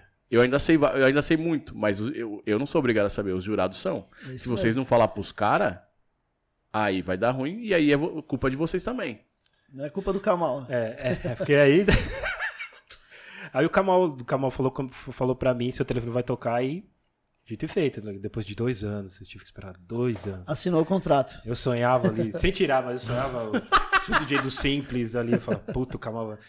Doido. Ele me falou isso mesmo, ele falou assim, mano, eu queria ser DJ do Simples, eu falei assim, mano, como é que eu ia tirar o William do bagulho? É, é, entendeu? É que a gente sonhava, né? A gente ia querer. falou, Putz, mano. É, o- a- a- nós já cai naquela visão que o Kamal tem a visão do, do- do- do- das paradas, tá ligado? E tipo, falava, puta, como se destacar, o Kamal já podia pá. Mas, ele, mas foi tudo certo, cara. É. Na hora certa, tudo certo. Tudo, deu tudo, tudo, tem certo, seu tá momento e sua hora. Sim, Chegou, sim. já era. Porque assim, é, tipo, depois de um tempo também eu pensei, mano, o Eric é o Eric J, tá ligado? Sim. Quando, quando o Eric veio trabalhar comigo, ele já era tricampeão, Aí, já, Sim. já, tava, já tava no topo já. tá ligado? E não é porque eu esperei ele ser tricampeão, é porque eu falei assim, mano, é o Eric J, mano. Eu não posso chamar ele pra fazer qualquer coisa. Ele tem que vir, tipo, com uma parada que seja certeza, mano. E eu ainda fui falar com ele com o maior medo. Pô, que mano, isso? tal, não sei o que. Aí ele, pô, mano, mas eu tô fazendo não sei o que lá. Falou, mano, eu não quero ter problema. Ele, não, mano, vamos nós. Quero fazer os bagulho com você sim e tal, não sei o que lá. Mas eu fui na, ma- na maior das É, humildades pra falar com o Eric, mano. Foi, foi da hora. Porque é assim, é, é o sonho nosso, né? Sim, Entendeu? lógico. A gente se preparar e, tipo, tocar com, com MC Com igual o. Kamal. Tipo, e exigente. de- Mano.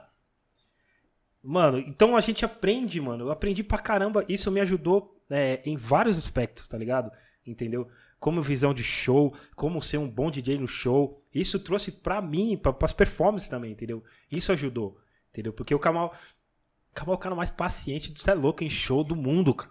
Pelo amor de Deus. Os caras tacaram gelo no meu peito. Mano, quantas vezes a gente foi tocar e. quantas vezes a gente foi tocar. E os caras na frente, o Kamal, mano, muito paciente, cara. Eu falava, mano, e por mim é na hora. Eu falo, o cara, os caras começou a pá, eu falei, Kamal, se é eu, eu falo, não, vambora, mano. E outra, e assim, tem- eu tenho esse lado que o Eric fala de paciente, mas eu tenho o lado exigente também. E isso aí os caras sabem na hora. Na hora. O Eric já olha pra mim e fala assim: Desculpa aí. Aí eu falo, ó, DJ, seguinte, você esqueceu tal e tal bagulho. Não, mas ali não sei o que. Eu falo assim, tá bom, só não esquece na próxima. Já era. Aí também, se, tipo, se ele me avisa antes, teve um show que a gente foi fazer em Mauá, ele falou assim, calma, eu tô limitado aqui, mano. Aí eu falei, se você me falar que você tá limitado, eu não vou esperar que você faça o que a gente faz no ensaio, porque no ensaio a gente tá num, num ambiente é, propício, né? Mano, mas esse show aí que a gente, às vezes a gente tinha que fazer tudo improvisado, acabava sendo bom pra caramba, melhor do que a gente esperava, mano. Porque a gente não tinha pretensão nenhuma, nenhuma. E assim, teve uma época que a gente ensaiava toda semana. Porque era o jeito de a gente se trombar, porque Sim. todo mundo tá no corre, mano. Então eu marcava ensaio às vezes pra gente conviver. Mais do que pra ensaiar mesmo. Verdade. Mas pra isso era pra ter ideia, pra saber o que o Eric tava fazendo, o que, que o Eric tava passando em casa, tá ligado? O que, que o Jeff tava passando em casa, o que, que o Renan tava passando em casa. Tava todo mundo assim, mano. tô Nessa Sim, sintonia. Mas É foda que o Kamal. Mano, que é foda. sempre, ô, O Kamal, Kamal era um psicólogo também, ele tinha que, ele tinha que ser tudo. Da Porque, Camila. mano, porque às vezes é, é- é fogo, mano. Às vezes eu não, eu não levava muito problema pra ele, mas, mano, os outros, as outras. Mano, o, Kamal time- é muito. o time- imagine um cara paciente, o mano. time tinha vários BO. Muito bem. Mano, e e pior que tudo sobrava pro Kamal. Tipo, eu, Tudo sempre. o pai ali. tem- Não, mano, é demais, mano. Eram umas paradas que eu falava, mano. Sério, mano. O Kamal é muito, mano, extremamente paciente. Desculpa, ali, vai. Ô, Kamal, é uma experiência com o DJ Primo, mano. Mano, o primo. O primo, assim, é daqueles caras que as pessoas já esperavam juntar nós, tá ligado? Tipo, putz, mano, tem um cara que tem muito a ver com você. Igual quando o, o Max Biel me apresentou o Marechal, ele falou, mano, tem um cara no Rio de Janeiro que é tipo você, só que no Rio de Janeiro. E aí a gente se apresentou, se conheceu e, tipo, teve uma sintonia mesmo, tá ligado? O primo foi a mesma fita. Não, tem um cara que gosta dos bagulho, que isso, que aquilo e tal. Quando ele veio pra São Paulo, mano, eu falei, mano, é isso mesmo, e pai, pum, não sei o que e tal. E, tipo, eu vendo vários bagulho acontecer e ficando feliz por ele. E aí, em 2006, ele tava trabalhando com o Marcelo e saiu de lá. E eu falei assim, vamos fazer uma parada. E a gente tava fazendo uma- uma- um projeto que era eu e ele. Mas aí ele começou a fazer outras coisas e, E aí eu falei, putz, eu preciso fazer minha parada. E fui fazer minha parada, mas sempre ali com ele. O Não do Corduco não, não, não existiria do jeito que existe se não fosse ele. Porque eu tava na casa dele todo dia pra trabalhar no disco, mesmo que sendo batido de outras pessoas e tal, mas tipo, tudo eu passava por ele, tá ligado? pode crer. E a sintonia era monstra, mano. Sintonia, É, E tipo, foda. mano. Eu já vi. E ele né? teve uma vez que a gente foi fazer um show em Ilha Solteira. Ilha Solteira. Eu sei que foi tipo umas 10 horas de viagem. Ele tocou, eu fui, eu fui antes, mas a gente foi de, de van, eu acho. Ele tocou num lugar, pegou um busão, foi pra lá, tocou comigo, pegou outro busão, voltou porque ele tinha outro trampo. Caramba, E sem cachê esse show, olha que louco. tá ligado? Era foda. E Quando tipo, mano, Por amor mesmo, né, mano? era muito foda. É, ele fazia muita coisa por amor, mano. pode É, crer. É, Rap, o rap- primo era muito real hip hop, muito de verdade, assim, tá ligado? E eu lembro que quando, quando os caras falaram, não lembro quem falou, acho que foi o Soares me falou na época, mano, Kamal tá fazendo um disco com o primo. Disco não, os caras. O, o- o disco do Kamal tá vindo pesado com os squats do primo, não sei o que. Eu falei, mano, Vai imagina o que vai vir, mano. Foi lá no. no- ainda foi lá na batalha do. do- na Liga do DJ, lembra que se apresentou? Aham, sim, sim. Lembro que, que o William tava tocando também. Aí eu lembro que os caras falaram, eu falei, mano, imagine como vai vir o disco, mano. Imagine como Exato. vai ser o show dos caras. Não, fique imaginando, mano, tá ligado? A gente já. É, E a gente teve pouco show, mas o show que teve. Tipo, o show da Role foi um bagulho que, mano. Todo mundo. Vixi. Na moral, mano. Na moral. show da Role foi tipo. Cê é louco. Mano, é absurdo, Eu mano. tenho uma lembrança lá- dele lá na loja, ele comprou um single comigo do Black Hobby, Wow. Eu tenho essa lembrança, mano, da hora, né? Cara, Mano, eu lembro de várias coisas, tipo assim, o dia que ele fez o beat da Quem Possa Interessar, e eu passei no Célio no dia, na época de. é, lá quando ele tava no gordo ainda. E aí ele falou assim, mano, o primo pegou um disco aqui que ele, vai, ele falou que vai fazer um bagulho pra você. E eu falei, mano, cê- será, mano? Ele falou, não, ele falou que vai, que o bagulho é a sua cara, que é não sei o que tem do disco e tal, não sei o que, não sei o que lá. Quando eu ouvi o beat, Mano, a é quem possa interessar, mano. na hora. Tá ligado? Se não era pra nós fazer história, imagina. E veio da mão do Célio, mano. Da hora. Que louco, mano. Salve, Celhão, promonte. Eu lembro que no DMC 2008 ele deu uma dica pra mim pro RM. Nós tomamos. Aí nós não, nós não entendemos, porque eu tava. Eu, beleza, só ia na final. Mas o RM tinha particip- entrou na eliminatória do Aham, Sudeste, verdade, né? verdade. E quem ficou primeiro foi a Lisa Bueno e o Bazin. RM em terceiro e Tano em quarto. Ninguém entendia. Falou, mano, o que que aconteceu? Tipo, RM e Tano em, quarto, sem menosprezar, tá, galera? Aí nós tomamos o primo no, no Sintonia. Eu e o RM, aí o, o primo deixou. Mano, não copiem nada. Exatamente. Não copiem nem, nada. nem de longe. Nem Nem de de, longe. Eu era apresentador e o primo era, era jurado. E foi isso. Eu também, tipo assim, falei assim. Porque assim, não é, não é menosprezando quem passou em primeiro e em segundo. Mas a gente, tipo, o RM é, tava sempre nas finais. O Tano era tricampeão. Então todo mundo esperava que fosse eles, É. tá ligado? Aí o que, aconteceu? O que, que teve de diferente? Os jurados, que era gringo, É. que não conhecia os caras. Crer. E aí, se tinha alguma coisa que lembrasse outra coisa, os caras falavam assim. Os caras já, "Ah, ah, os caras ah, já flagraram. De falaram- primeira. Pô, e a eliminatória era pesada. Nessa eliminatória tinha o Nedu, tava o, R... tava o Nino. Tá ligado? Tinha, tinha vários caras, tá ligado? A primeira vez que o Nedu entrou no, no, no GMC foi na volta. Tinha vários caras. E aí o primo chegou em nós. Ó, não copia nada. Não copia. Os caras tá despontuando. Mano, lembrou algo, os caras tá, tipo, despontuando, entendeu? Um- Aí a gente entendeu. E aí que fez, eu, eu mudei a minha performance e o RM arrumou a dele. Falou, mano. Aí o RM deixou estralando a rotina dele, que deu o título pra ele, tá ligado? Aham. Entendeu? Mas é, a gente mudou. Eu lembro que faltava uma semana e meia. Isso aí foi o quê? Nós mudamos 2008? tudo. 2008. Foi que- 2008. Foi Eu lá- lembro foi uma lá vez. na Pachá, né? É. Acho que foi no Pachá. Foi na Pachá. Teve, teve uma outra lá. vez que teve uma, uma eliminatória e o, e o Bug Blind tava chegando nos toca-disco ainda. E aí eu vi alguém treinar assim, e ele tava comendo, mastigando um bagulho, e eu passando por ele, aí ele olhou, ele olhou assim, ó, pra minha cara, e eu ouvi um bagulho e falou assim, ah, isso aí é Gilbert. Já, Aí eu falei, mano, os caras tá, os cara tá sabendo mesmo, os caras estudam o bagulho mesmo. os caras já, já flagrou na hora, né? Entendeu? Eu lembro nitidamente disso. Eu falei, mano, os caras não tá brincando, não. Falei isso, eu lembro disso. É, produção, Tem tem pergunta? pergunta? Senão eu... Vai falar do, do, do boné, Eric? Do... Mas- no final do, do- Quem acertar as perguntas, a data de nascimento, que o Kamal, ele é... Sabe aquela pessoa que nasce em dois dias? Bisse- Bissexto, como que é? Bi, Mas você já tá bipolar? falando, você já tá bipolar. Bipolar. Enfim, alguma coisa de bi. Não, você já tá, não- você já tá enfim, falando pros caras qual que é o dia, mano. Entendeu? Quem acertar a data de nascimento do Kamal, hein? Vai ganhar um boné da Gringos. Ó, tá novo. Nem trouxe aqui, eu já. Só Então, pus tem aqui. que ser dia, mês e ano, senão os caras, se for só o dia, os caras vão saber. Ah, os caras vão no Google, cara.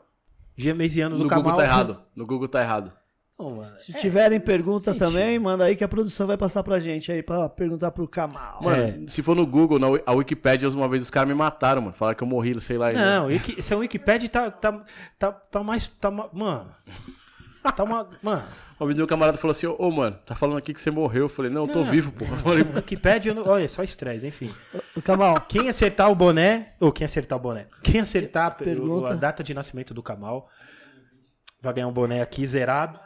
Lembra que eu só pus agora, tá? O meu tá ali, só pus agora, nem De- deixou aqui. detalhe- É que, é que combinou com Vida Louca aqui, caso eu vou fazer, eu vou fazer mais um, um adendo pra essa pergunta aí, porque essa pergunta eu acho que é fácil. Quem nasceu no mesmo dia, mês e ano que eu? Puta, mano. Tem. Aí. Só tem uma, tem- quer dizer, tem várias pessoas, mas tem uma que é famosa. Puta, Aí, ó. eu acho que eu sei. Anyway. Kamal, você É. tá é, todo dia na, na pesquisa, eu vejo que você faz umas lives lá procurando alguma coisa pra Sim, sim. fazer um beat, enfim. É, você tá fazendo, né, músicas novas, né? Inclusive, Tô, o- tô. tem uma que o Luciano tá tocando, é, Beat Torto, louca a música. É essa aí foi você que Essa fez é a também? produção do Mestre Shin. Mestre Essa aí eu peguei o beat com ele e logo que eu entrei no estúdio, a gente gravou essa música. Eu, o Zudzilla e o Nego Max. Mas essa é a produção do Mestre Shin, que, putz, é um dos malucos mais cabulosos do, do estilo de beat que eu gosto. Tava trocando uma ideia com ele hoje, inclusive. E ele é lá de Petrópolis, né, no Rio de Janeiro. Certo. E, mano, é um maluco que o mundo precisa conhecer o Shin, mano. Eu quero muito levar o Shin pro mundo. Não, já levou, né? Que essa música aí é peso. Patito Cabal. Torto, beat torto? É, exatamente. mano, o, Eric, o. Eric ali. Botei o Eric e o Niak pra fazer scratch. É o Eric que tá arriscando ali? É o Eric e o Niak. Porque as pessoas têm costume Louco, de falar louco, que eu sou. cu- Ó, mano. As pessoas têm costume de falar que eu sou o Niak e o Niak é o Eric J. Mano, os caras iam no Mano, Manos e Minas. Os inacreditável. caras iam no Manos e Minas tirar foto com o Eric e marcava o Niak, mano. Aí teve gente que trombou o Niak na rua marcou o Eric. É. Vixe. Fora que tem, as pessoas falam Eric J, filho de KLJ. Tem Gente, isso também. mano, Google. Mano, veja bem. Google, Eric. Tá vendo? G-O-G-G-L-E. Google.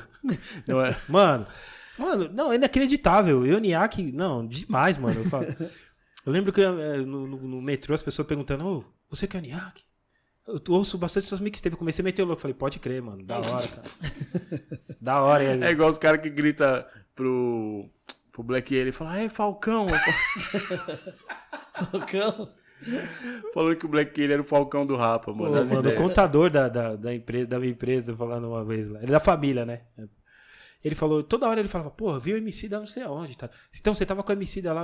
Eu não entendi. Eu falei, como assim, MC? Então, é, eu vi que você tocou com o MC da. Pô, eu falei, mas, então ele tá achando que eu sou o. É isso mesmo, produção?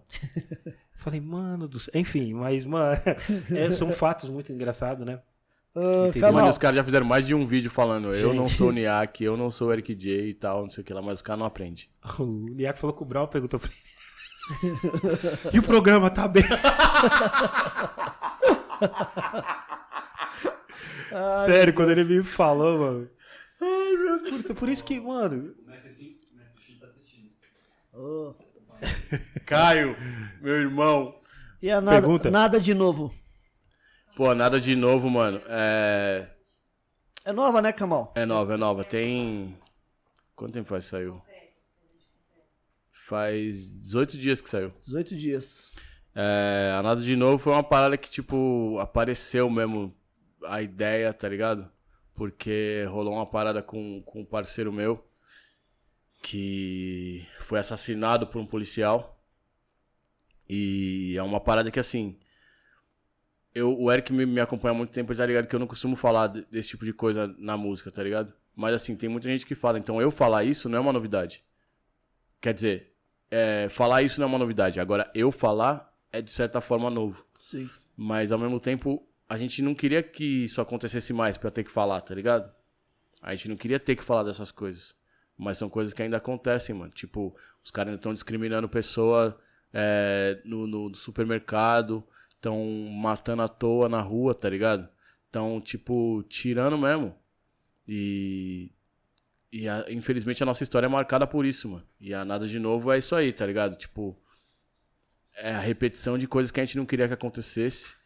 E não é novidade pra nós, mas ao mesmo tempo a gente não quer que aconteça mais. Então a gente não quer que isso aconteça de novo. Então a gente não quer nada disso de novo. E ao mesmo tempo falando que, mano, você espera que eu faça tal tal coisa, mas eu já fiz isso. Eu não vou fazer de novo. Então isso tá mais, mais exemplificado ali no, no clipe e na música eu tô falando mais dessas paradas mesmo, tá ligado? Que infelizmente não é novidade. Infelizmente não são. É, mano, é, que- eu lembro de várias paradas, tá ligado? É, de várias, várias paradas, inclusive quando, quando você, você chamava o Emicida pra, pra abrir alguns shows. Fazer, nem abrir o show, era fazer Participação. participação, tá ligado? Nessa parada.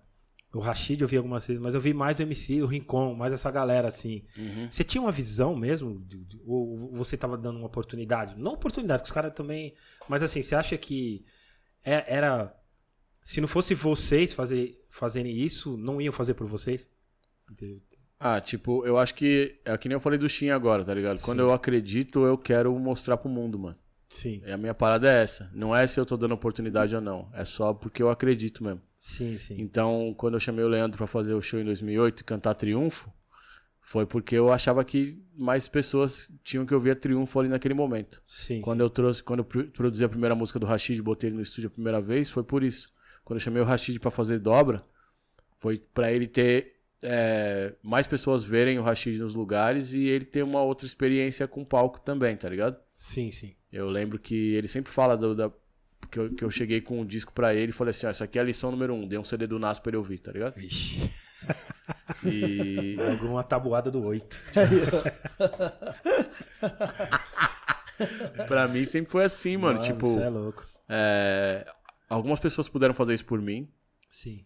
E outras pessoas a gente esperava que fizessem e não fizeram, e também tá tudo certo, mano. Agora eu faço o que fizeram e o que não fizeram por mim. Sim, sim. É si- simplesmente isso. Eu tô retribuindo o que o KL fez por mim. Sim. O que o Rapping Hood fez por mim, o que o Taíde fez por mim, tá ligado? Sim. É isso que eu tô fazendo. É, porque eu, eu, eu ouço bastante, muitas pessoas me falam que, é lógico que você não, você não se considera, mas muitas pessoas me falam que você é o pai desses caras, tá ligado? Não, Me fa- é não eu tô verdade. falando porque falam pra mim. Já ouvi também, Já ouvi viu? muitas pessoas falar, mano, pá, ah, porque eu falei, não, mano, não é assim, cara. Ele, não, ele deu oportunidade, cara. Ele acreditou a mesma coisa de a gente não acreditar, a gente acreditar num DJ que cola com a gente, tipo, nós acreditamos. Tipo, o Zulu acreditou em mim, tá ligado? Exatamente. O RM acreditou em mim. Entendeu? Então, é, tipo, foi isso, tá ligado? Mas porque os é, quando é MC, eu não sei se é diferente, né? Porque pela pela por onde os caras estão, né? Tá ligado? Aí os caras falam, pô, o Kamal é, pau do- é pai, é pai tudo dos caras, tá ligado? Entendeu? Porque ele tá. Ele não tá tão estourado como os caras. É que a gente ouve essas coisas e fala, não, eu falo. Porque os caras perguntam pra mim, dá uma raiva, mano. Eu falo, não é assim, gente. Gente. Gente. eu sou muito grato e aprendo com esses caras todo dia também, mano, mano. Tá ligado? é fogo. Eu tô falando isso porque acontece mesmo. Sim, sim. falei. E assim, o Rashid. O Rashid é um parceiro que eu troco ideia todos os dias, praticamente. E a gente não fala só de rap, a gente fala de várias coisas, é meu irmão também.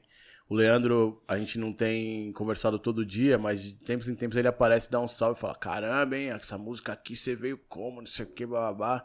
E eu sei que ele, mano, tá duas filhas, empresa, um monte de coisa, um monte de coisa na cabeça, tá ligado? E eu não vou ficar incomodando ali. É, se a conexão não tá, não tá estabelecida ali no, no dia a dia, ela não se perdeu por conta disso. Sim. Mas eu aprendo muito com esses caras demais, mano, demais. Tipo assim, teve coisa que o Leandro fez que eu, no primeiro momento eu não, não entendi e de, de certa forma não acreditei, mas depois eu falei, caramba, mano, tá ligado? Por exemplo, o, a primeira pessoa que, que, que eu vi trabalhando com, com o MC da foi o Fred Ouro Preto, em questão de videoclipe. Depois disso, o Fred Ouro Preto veio fazer meu videoclipe, tá ligado? Meu primeiro videoclipe é feito sim. com ele, primeiro que, que saiu mesmo. Então, já é uma coisa que veio depois do Emicida. Mas eu, eu sei que tem coisas que ele aprendeu comigo e não vou cobrar royalty por isso, digamos assim, né? Mas eu também aprendi muita coisa com ele, mano. E eu sempre sou, grato e é como eu digo no, no na, na Pensei. Quem eu trouxe foi e eu vivi pra ver. Viva aí, tipo, da hora, mano. Tô achando da hora que, que eles estão aí vivendo e que de certa forma eu tô sendo lembrado, tá ligado? Tipo, quando as pessoas falam meu nome nos lugares, não é porque eu tô exigindo que eles falam, que Sim, eles sim. falem. Você fez sua parte, E né? quando não fala, eu sempre falei isso pra, pros moleques desde o começo, mano. Eu falei assim, quando você chegar, você é nós lá. Eles não precisam falar meu nome. E Uhum. é também por isso que, tipo, tem uma outra música minha que, que chama Run To, que saiu dia 2 de janeiro. Louco, que eu falo, Louca essa música. Eu trouxe letra até onde eu nem falo nada. Não é só porque é por conta de instrumental. Às vezes, eu nem tô lá, mas eu tô lá. Olha que Só que as pessoas não estão vendo, tá ligado? Tem gente que sabe, tem gente que não. E é isso, mano. É louco. Porque as pessoas têm que ouvir mais. Tem que ouvir Kamal. Tudo é tudo em código. Então você tem que ouvir as músicas do Kamal pra vocês entenderem. Ô, Antes de falarem. Não, ouve tal música. Ouve tal música. Pergunta. Ô, Kamal, e você, Question. e você ouve. Tem, tal- tem ouvido al- algo novo, assim, de, de nacional? Putz, faz tempo que eu não, não, não tenho parado pra. Eu, ah, mano, até uns bagulho De- gringo de- que eu escutava direto, Sim. também demorei pra ouvir. Deve porque, assim, chegar várias, várias paradas Ah, pra chega, você, né? Os chega. caras devem mandar vários Chega sons pra bastante. você, né? Chega bastante. Tem coisa que eu não consigo ouvir, tem coisa que, tipo, que eu não consigo ouvir assim, não consigo parar pra prestar atenção mesmo. Certo. Tem coisa que acaba passando batido, mas, putz, vou te falar que faz um tempo que eu não, não consigo parar pra ouvir uma parada assim. E às vezes acaba você indo pro. Você que tem loja, tem disco pra caramba, você tá ligado? Tipo, você acaba indo nos bagulho que, que você já tá mais acostumado também, né? É a mesma Sim. coisa que, tipo, fazer um rango. Você É. faz o rango que, tipo assim, esse aqui eu sei como é que faz, não sei o que, como é que é, e já é. É, e hoje é muito rápido, né, Cabal? É É muita música saindo. Sim, sim, Os caras já sobem pras plataformas, é muita informação rápida, né? É, então, é, tem o bom e o ruim disso aí, né? Sim. Na- Nacional, assim, que, que você anda ouvindo, assim, você fala, putz, isso aqui é legal. Pô, esse aqui é legal. Assim, que você, você, tem, você tá tendo tempo, porque eu só vejo você em estúdio. É, Só, então. vejo, é- você, só vejo você fazendo beat, fazendo. Mano, só vejo. É, tipo. é então eu não sei se sobra tempo pra você. Puta, te ouvir aqui. Ou se não, você tá de repente andando de skate, você põe uma música e fala, putz, isso aqui é legal, novo tal. Você, você, você- o que você tá? Você tem tempo pra isso? Putz, é, falar a real, eu preciso separar um tempo pra isso, mas eu não tenho ouvido mesmo. Tipo, o que eu ouvi ultimamente foi. É, Io1, depois de um tempo que, tipo, eu já tinha ouvido, mas parei pra ouvir de novo, que é um, uma- uma- um pessoal do- da Baixada é, Fluminense ali, do, do RB, tá ligado? Ah, quem mais? Até os bagulho gringo, mano. Tem, tipo, poucos bagulho que chega que, que vem assim e fala, putz, isso aqui é muito louco. Tipo, a Kumbaya. Kumbaya, eu tô tentando mostrar a Kumbaya pro mundo também, até pros gringos. E ela é de Nova York, tá ligado? e... é, tem coisa que, que é tão próxima. Eu falo assim, mano, escuta aí. Putz, não escutei, desculpa, mano. Não escutei ainda. É, acho que a última parada que me, me mexeu mais assim com a minha cabeça foi de César a Cristo, do Zudzilla. Que eu ouvi a demo e depois eu vi o clipe pronto. E acho que foi a parada que mais Surpreendeu. mexeu, assim. Não, não surpreendeu, como diz o Bacon. Não surpreendeu porque eu já tô ligado, mas ao mesmo tempo. ao mesmo tempo, tipo, mano, é. Mexeu, tá ligado? Sim, sim. Mexeu bastante, assim. O Peixão mandou uma pergunta ali. Eu vou falar poesia de concreto, sempre. É, ele falou Ele não muda, mano. Não muda. como surgiu a ideia de fazer a poesia de. Salve Peixão, meu mano! Mano, o Peixão com essa música aí, mano, ele ama essa música. É, e aí, bife aparado? Mano, como que você vai no Ita e pede um bife aparado e um ovo bem passado? Só o Peixão pode fazer isso. Então, é, poesia de concreto eu falei dela hoje, inclusive. A ideia da poesia de concreto foi é, uma oportunidade que o Ganja teve, Daniel Ganjamin teve de fazer uma música para uma coletânea. E aí ele chamou o Marechal e o Marechal não, não compareceu. E aí ele me deu um salve. Eu era MC do Instituto na época. E aí ele me deu um salve. Eu falei, mano, agora eu não sei se eu vou conseguir fazer o bagulho assim, né? E aí a ideia veio da, de quem, tipo, mano, tá tentando plantar alguma coisa no concreto dessa cidade que a gente vive. Então assim surgiu a ideia da poesia de concreto. E quando eu ouvi o beat, eu falei, mano, podia fazer aquela guitarrinha igual você fez na som do Diamante do Jackson e tal. Aí ele falou, não, vamos colocar. E a gente foi lá no YB, gravou. E sem pretensão nenhuma de ser alguma parada gigante. E aí, cinco anos depois, ganhou a melhor música do ano. Pensa nisso, né? A melhor, eu, eu tinha um disco inteiro naquele ano. Eu tinha um Nondu Corduco em 2008. com- eu empatei em número de indicações, do recorde de indicações com Racionais nesse ano. E ganhou minha música de 2003. E eu lembro que eu troquei essa ideia com o Talib Kweli no Manos e Minas. E o Talib falou assim: talvez as pessoas só vão entender o seu disco desse ano daqui a cinco.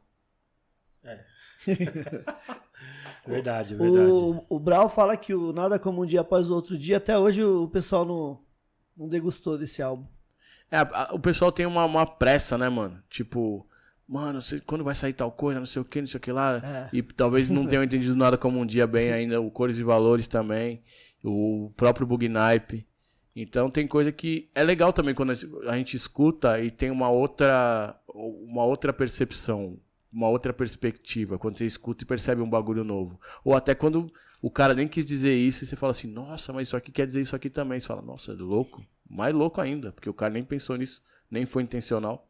Da hora. Que louco, mano. Tem, Tem tem, mais pergunta? tem algum MC aqui do Brasil ou lá da gringa, Ma- Kamal, que você teria vontade de fazer um som junto? Brown.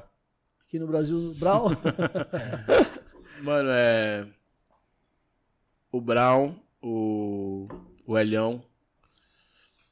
Hum... O Winit. Deixa eu ver. Tem mais. O Neto, Neto. do Síntese. Síntese. Ah, E gringo, tem algum, Kamal? Gringo, o J-Live, que eu tô esperando é o verso dele. A Ana Tiju, do Chile. É, Kumbaya. hum, O Fontei, do, do Little Brother. O Blue. Só peso, hein? É... Jay-Z. Você fala, Kamal. Jay-Z, eu não sei. Talvez, né, Kamal? Talvez. O Jay-Z ia ser mó treta fazer, hein, mano. Mas o Skyzoo. É um que eu gosto Nossa, bastante miliano, também. Tá, Miliano, tá, hein? tá pra soltar trampo novo aí, logo menos. Nossa, miliano, velho. Tem pergunta aí, Eric? O Henrique Gonçalves está perguntando como tá o processo do mosaico. É, ele falou que não tá cobrando, tá? Juro, ele escreveu. Então, se o barato é louco e o processo é lento, no momento, deixa eu caminhar contra o vento. Esse é o processo do mosaico. E é, como me disseram, é, falaram assim, quanto, quanto falta do mosaico? Eu falei, se não tá pronto, falta tudo. É, mas principalmente eu vou falar uma parada que é importante também. É, eu tô muito guardado nessa pandemia, tá ligado? E o mosaico não é uma parada que eu quero fazer sozinho. Apesar de eu estar no estúdio todo dia, produzindo todo dia e direcionando bastante coisa do disco, eu não quero fazer sozinho. Tem participações que eu quero gravar no estúdio, tem participações que, que eu quero esperar para receber a, a contribuição. É, tem as colagens que eu quero gravar com você, com o RM, com quem mais for gravar. É, estando ali mesmo, tá ligado? Tipo, a gente gravou algumas músicas remotamente, mas a gente sabe que não é a mesma experiência de que, quando a gente fez o Licença Poética. Que a gente ficou no estúdio ali, fez a parada, e ne- nessa ideia surgem mais ideias. Então eu não quero fazer um mosaico. Se eu esperei esse tempo todo pra fazer um mosaico da melhor maneira, eu não vou fazer ele agora correndo, porque. Porque a gente tá no, no ano de pandemia, ou porque o ano bissexto acabou de passar, ou porque a Olimpíada não chegou, ou porque não saiu a vacina. Eu quero fazer um mosaico da melhor maneira. Legal. Tem uma pergunta aqui do, do Angel. O Angel é da Filadélfia, viu? Oh my god. É um cliente que ele. É um cliente que, inclusive, compra rap nacional. Ele pergunta aqui, O ó. rap, do- rap dos Estados Unidos pra ele é nacional, a gente tem que lembrar disso. É verdade. Ele compra os rap brasileiros. Pergunta se no momento prefere produzir. É, é, é, é se é uma coisa mais interna que escrever. Então, é. pro- Português produzir. É, produzir é um pouco mais fácil, porque a gente parte de algumas. Depende. Tipo, no caso, fazer beat é mais fácil. Produzir é difícil. Mas fazer beat é mais. É mais livre, de certa forma. Porque eu parto de alguma coisa, às vezes, de um, de um sample, de uma ideia, e às vezes eu vou pra onde a ideia me leva. E no caso de escrever, às vezes eu vou pra onde a ideia me leva, e às vezes eu faço o caminho pra chegar no, no, no resultado final que eu espero. Então eu sou um pouco mais criterioso pra escrever. Principalmente porque o beat pode ser pra mim. Ou não. Pode ir pra outra pessoa. A escrita é sempre minha. A escrita Entendi. sou sempre eu. É um trampo. Então é, pô, É trampo, né, Camão? bastante, bastante. Mas eu, eu gosto dos dois processos. Eu acho que quando eu consigo fazer batida e rima, eu fico mais feliz ainda. da hora. O trampo né, já fica completo, né? É, exatamente. O Ge- Jego, é isso? É Jego, né? Jego, isso. Fez uma pergunta aí. Tem uma pergunta. Eu tenho uma pergunta pro Kamal. Como é que foi feita a composição do beat da música Épica? Época de épicos. Época de épocas com parte 1. As épocas, as épocas. Eu lembro dessa. As épocas dos épocas. Então, é. O parte 1 chegou com. O cachorro, o cachorro acordou. Tava dormindo o neném. Eu falar pra Alexa desligar o cachorro. Aí. Aí, é o seguinte. Época de épicos, o parte 1 chegou com a ideia. Primeiro a gente tinha feito uma música já. É, que era pra uma coletânea do Ateliê, né? Que é o estúdio que eu trabalho, onde eu trabalho, inclusive. E a gente fez uma música que era eu, o Rick, partiu o Zorak. E aí, quando ele foi fazer uma música pro disco dele, ele chamou eu e o Rick de novo e falou assim: Mas eu vou chamar o Napoli. Eu falei: Firmeza? E aí ele falou: A música é isso, isso, isso, isso, isso aquilo. Então ele já chegou com a parada toda pronta e a gente só teve que escrever o verso. E aí ele organizou ali onde iam ser os versos e tal. Mas o Parte 1 é um desses caras que, tipo, ele é muito metódico. Ele geralmente. 99,9% dos trampos dele ele rima só em beat dele, tá ligado? E ele sempre faz questão de mixar no mesmo lugar, mixar com o Vander, de fazer de uma certa forma, de trabalhar com o Suisaki. Ele tem um critério bem rígido nesse sentido. Mas foi da hora fazer a parada porque eu conhecia já o Fábio desde o skate, né? Então, é, a gente se encontrar na música novamente, quer dizer, a gente nunca se desencontrou, mas a gente se juntar pra fazer música é uma parada que, que é sempre gratificante também. Da hora, da hora. O Eric tá com de um olho no peixe, outro no gato agora, literalmente, porque ele tá já assistindo o Gold Awards, do qual ele tá- está participando. Está entre os oito da eliminatória. Sim. Lembrando que t- 650, oh, 665 pontos no Ibope. Não, aqui, ó. Ô, Kamal, Aí é o mundo todo, né, mano? deixa eu te fazer uma pergunta que. Não, não é polêmica, é uma realidade.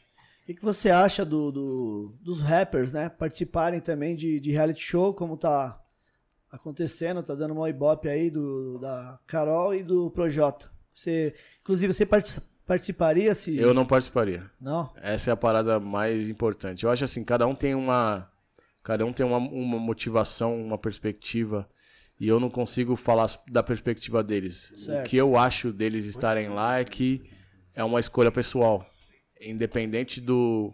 Independente do, do ramo que eles atuam, são escolhas pessoais. A gente imagina, eu não sei se a Thelma, eh, al- algum médico ouviu assim, o que você acha da Thelma participar do Big Brother? Pode crer. Mas o rap é sempre cobrado nesse Sim, sentido, tá sim, ligado? sim. E são pontos de vista individuais. Eu, partic- particularmente, não tenho assistido. São pessoas que eu conheço pessoalmente. Certo. E que a ideia que eu tiver que trocar e, opinião vai ser diretamente pras pessoas, tá ligado? Certo. Porque o rap é muito cobrado, mas tem gente que tem gente que tá lá assistindo pra saber, pra cobrar, pra falar e pra falar que a pessoa não devia estar lá, mas não, não deixa de assistir. Mas é povinhar, né? É, então é isso, né? Tipo assim, ninguém pergunta o que, que você acha, você como fisiculturista, o que você acha do Kleber Bambam participar do Big Brother? Você que Tipo é assim. vaqueiro, você acha que é uma representação do cowboy estar no Big Brother? Mas o rap tá lascado, né? Eu lembro que quando o Slim foi, O rap é cobrado. quando o Slim foi, falaram, me perguntaram isso, eu falei assim, o Slim vai ser a mesma pessoa que ele, que ele é. Eu, tinha, eu tenho certeza disso. Eu sei que tem muita gente decepcionada com atitudes de- das pessoas que rolaram por lá. Eu nem, nem acompanhei mesmo. Eu vi mais o que estão falando. Mas assim, as pessoas têm que ser cobradas no particular. Eu não posso dar opinião sobre o que as pessoas estão fazendo, porque são. Ninguém sabe o que é a pressão de estar lá, tá ligado? eu tava trocando essa ideia com o Slim, inclusive, sem assistir a parada. Mas muita coisa mudou desde que ele foi. Ele sentiu na pele lá. Literalmente. E pouca gente sabe da motivação que ele teve pra ir. E, e tem gente que nem liga mais pro que o Slim é depois de lá, tá ligado? Sim. Assim, é, no caso, são pessoas que são um pouco mais conhecidas pelo trabalho. Antes disso, eram mais pessoas anônimas. Então as pessoas anônimas não têm esse julgamento. E tá todo mundo ali, mano, vendo as pessoas no microscópio e jogando como se fosse um videogame, tá ligado? Mas uma coisa que a gente tem que lembrar sempre: um brinquedo quebrado não vai se consertar sozinho se você jogar ele num canto. Então as coisas que estão erradas, elas têm que ser consertadas. É isso que eu tenho a dizer. Positivo. Positivo. Operante. Alguém aí acertou a data do. do... Não, não, não. Ela tá não, parada, ela tá parada essa Tem, página. tem uma pergunta. Não, gente. Tem uma pergunta. Vai começar o Ô, vídeo agora. Kamal, tem um. Tinha, né, uma página, ou tem, Tem. do Tem, Facebook. tem, tem. Pérolas do Eric J. e aí, tem, tem alguma, alguma história dessa página aí? Então, o Eric, mano, assim. é, O Eric tem um raciocínio peculiar. Não dá pra dizer que ele é rápido, que ele é lento, que ele é diferente, que às vezes ele pensa, ele fala mais rápido do que pensa, pensa mais rápido do que fala. E aí ele fala, será que eu penso rápido? Ele já falou isso pra mim, é que eu penso rápido e às vezes eu, não, não- eu falo sem pensar direito. Mas assim, é. Sempre tem alguma coisa muito boa, tá ligado? Sempre tem alguma coisa muito boa que o Eric fala quando a gente tá junto. Sim, sempre, sempre. Todos os dias. Todos É, os é dias. o. E algumas as pessoas. É Ó, como eu falo do ó. bagulho do mundo. O mundo tem que saber, tá ligado? o, o- Tem, um- tem uma, um, um vídeo que eu vi nesse. No, no Facebook lá. O Eric lá na, em Londres, lá, frio do caramba lá. Aí ele chegando, ele, eu acho que ele é o RM. Ah, tô chegando na minha fazenda Ah, aqui. não, não, esse, é- esse aí é o da Polônia, não é? Tem o da Polônia, tem o do É. Londres também. Ah, tô, tô na minha fazenda. É, um o, o da Fazenda, acho que é o da Polônia. monte de pato. O dos patos é em Londres ou é, ou é na Cracóvia? Polônia. É na Cracóvia, tá vendo? Ai, sim. Mano, o Eric, sério, o, ele, o bicho, tipo, tá um calor do cão aqui, ele tá com duas camisetas, mano. Já é um. E tipo, eu falei, mano, ele é muito friorento, mano. Como que ele vai pra neve? Aí tem um vídeo dele em Londres, deitado no. no é em Londres esse? Não, que ele é na Polônia, do... perto dos patos. Esse foi perto dos patos. Você não pegou neve em Londres, pegou? Não, em não, Londres eu não, peguei Londres frio. não. Peguei mas frio, mas... na Polônia era neve, neve, e ele deitado no banco da praça, mano. É, tipo a música do, do, do Bruno e Marrone. Eu falo. Eu vi e, tipo assim, vídeo. mano, é incrível, é incrível. Ele é é por isso que, que, tipo, o mundo tem que saber, só convivendo com o Eric J pra saber o- a, a mente brilhante que ele é, mano. Eu penso... E é em vários, vários, várias vertentes, essa, esse é a mente brilhante. Da hora, Galera, pessoal, é, alguém acertou a pergunta do, do, do Kamal? Pra gente... 29 de fevereiro de 76, 29 de 2 de 74, E aí, Kamal? Março de 76, Quem falou de 29 de fevereiro de 76 primeiro?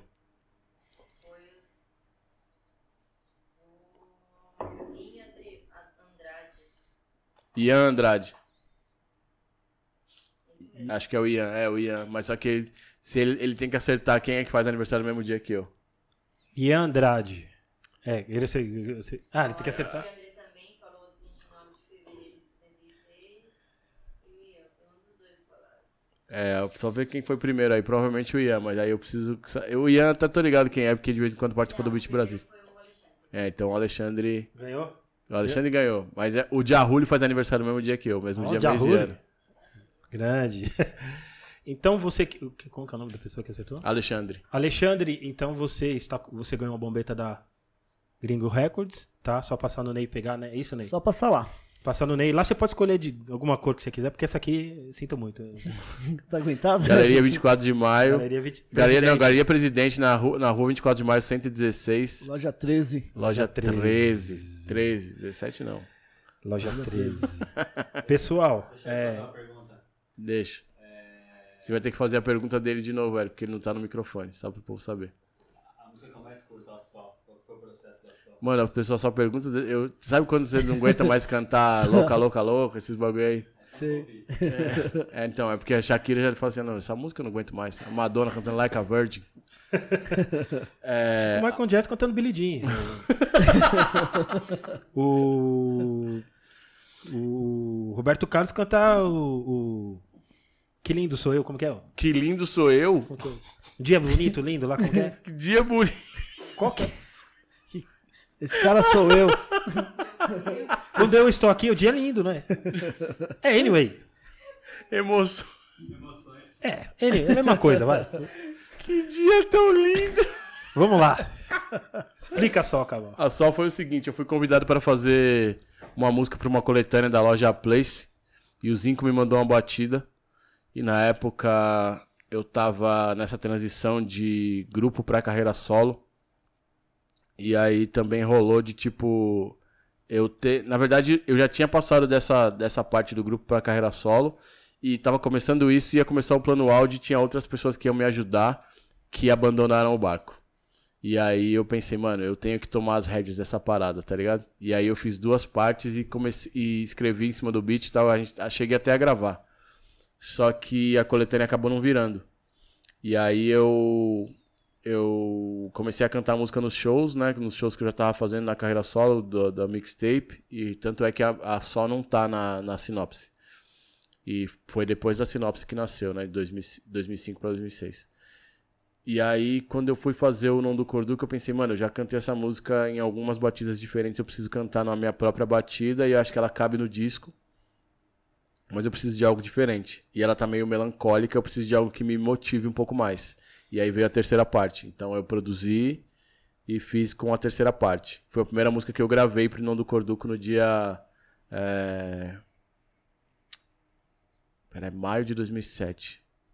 20, acho que é 28 de maio de 2007. Tem no YouTube até também eu, eu chegando no estúdio. Pra produzir ela, É, pra, pra gravar. pra gravar. E aí eu depois deixei o a capela com o Nave, o Nave fez o remix, aí quando foi pra fazer o clipe, o, o Fred quis fazer o clipe da Só. E eu falei, vamos fazer do remix que eu acho que a gente tem que renovar a energia da música. E aí foi lançado no dia 21 de dezembro de 2009. Show. A Ana tem uma pergunta. Tenho também, claro. Qual foi a inspiração da letra do A Lágrima do Palhaço? Então, Mano, é incrível que, tipo, geralmente eu respondi essas perguntas hoje naquela live que eu tava fazendo. sobre a Só, sobre a poesia de concreto e sobre a Lágrimas do Palhaço. Lágrimas do Palhaço foi tipo. Eu sempre pensava na frase do Brown da. Jesus chorou. Não entende o que eu sou, não entende o que eu faço, não entende a dor e as lágrimas do palhaço. Porque assim, é como se o palhaço não pudesse chorar, tá ligado?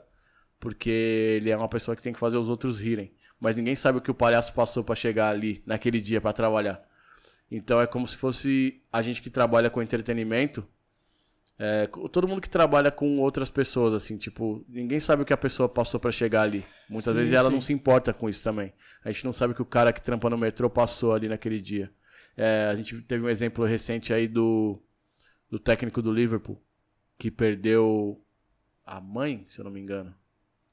E, assim, o, o dia que o Eric vai discotecar, ninguém sabe o que ele passou pra chegar ali naquele dia. Sim. Um dia que ele chega pra um campeonato. Tá ligado? É, teve um dia que esse, esse ser vivente, essa, essa sapiência em pessoa, foi querer girar de mão no dia do campeonato. 2013, é. Fui, fui, fui riscar o moinho feliz. Tipo, antes do campeonato, do quartos, da final. 2013. Fui arriscar o moinho e ficou dedo, perna, braço, tudo no chão. Ele Corei enfaixado no Ele bagulho. chegou com a mão enfaixada no campeonato e eu era o apresentador. Eu falei, meu Deus do céu, mano. Ele falou, não, não dá pra fazer. Eu falei, Eric, meu Deus do céu. E o Kamal? Ele, com o microfone, ele de lado. Ele, que que você fez? Foi da hora, ele pôs o microfone ele que que, que que você fez? Enfim, é, é, é, é louca essa ideia da letra do Kamal. Me perguntaram esse dia que, é, da, da lágrima do, do palhaço do Kamal. Eu falei, ah, mano. Eu não lembro. Você não falou de um guitarrista também? Então, é, eu vou falar. a- o- desculpa, é- desculpa a tesourar, prime- tá? Não, não, tudo bem, tudo bem. É, eu só complementando, mas é que tem, tipo, tem tudo a ver, né? A primeira parte é isso. Tipo, a profissão não me permite ser triste, afinal é pra alegrar que o palhaço existe. Você tá ali pra vender disco, a pessoa não sabe o que você passou no dia. Não sabe o que que você tá passando, tá ligado? Você tá ali pra discotecar, a pessoa não sabe o que você tá passando. É tipo isso. E aí, é, às vezes uma palavra diferente, tipo, pode mudar seu dia também, né? Mas muitas vezes a gente tem esse momento, tipo assim, mano, eu discotecando aqui, eu vou esquecer tudo que passou no meu dia. E às vezes é essa profissão que faz a pessoa se sentir mais viva. A segunda parte, eu, não, eu, eu tinha escrito a primeira parte pensando nisso, a segunda parte eu não sabia o que escrever. E aí eu lembro que num, no Rock in Rio, não lembro qual foi, 2011, sei lá. Acho que foi 2011. o Guns N' Roses veio e já tava sem o Slash, tipo, faltando gente, é, que não tava na formação original, né? E aí eu vi uma galera falando no Twitter, tipo assim, ah, mano, o, show tava demorando pra começar, e eu pensando assim, ah, mano, ele. Eu não, né? As pessoas falando, ele deve estar bem louco no camarim, não sei o que lá, deve estar pedindo várias toalhas brancas e não sei o que, não sei o que lá, e não, quer, não vai rolar o show. E outras pessoas falando assim, ah, mano, eu nem quero ver esse Guns N' Roses aí. O show foi, o show bom foi o de 90 e pouco. E eu pensei, mano, o que que se passa na cabeça desse maluco nessa hora? E aí eu pensei é, exatamente nisso, tá ligado? Por isso que eu começo com milhares de ouvidos e olhares me esperam lá fora. Tinha uma galera esperando ele no, no palco. E quando ele foi pro palco, falaram: vai cair, vai escorregar, porque tava chovendo. E ele tá com aquela capa de chuva amarela igual do, do das cataratas no barril lá do pica-pau. e aí, mano, eu falo assim, mano, as pessoas estão querendo o pior pro cara, tá ligado? E ninguém tá botando fé no cara. E eu pensei o que se passou na cabeça dele naquele momento. E aí, por isso, é, milhares de ouvidos e olhares me esperam lá fora. O produtor acelera, dizendo: é agora. Meu coração acelera, eu penso: e agora? Para ajudar, ouço o barulho, a chuva piora, porque tava chovendo naquele momento.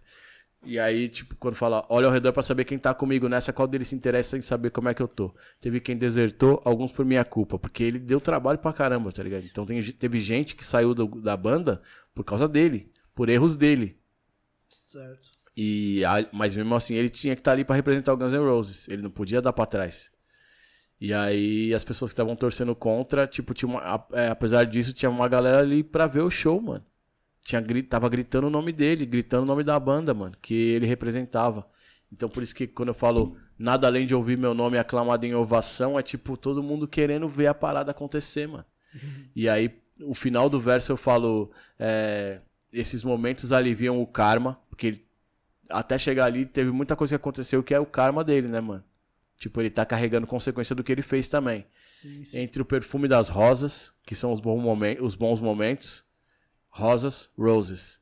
E a mira da arma, de quem tá ali querendo derrubá-lo, guns. Roses, guns, guns and roses. e a terceira parte falando da inspiração, né? De tipo. É... Tem vezes que eu quero escrever, não quer dizer que eu perdi o dom de escrever. Mas sem a inspiração, o dom não é nada. Então eu tô falando do dom e da inspiração, trocando ideia ali. Eu vou falar de novo aqui. É, você que tá vendo no Instagram e tá falando que só vê o teto, tem um link no YouTube aí que você consegue ver tudo. Vê pelo YouTube. Tá? É por isso que o link tá aí. Enquanto isso, você fica ali vendo o A-Track dando risada. Legal, Camal. Legal. História louca. É... Tem mais alguma pergunta? Não tem mais. Então... Sem mais perguntas, meritíssimo.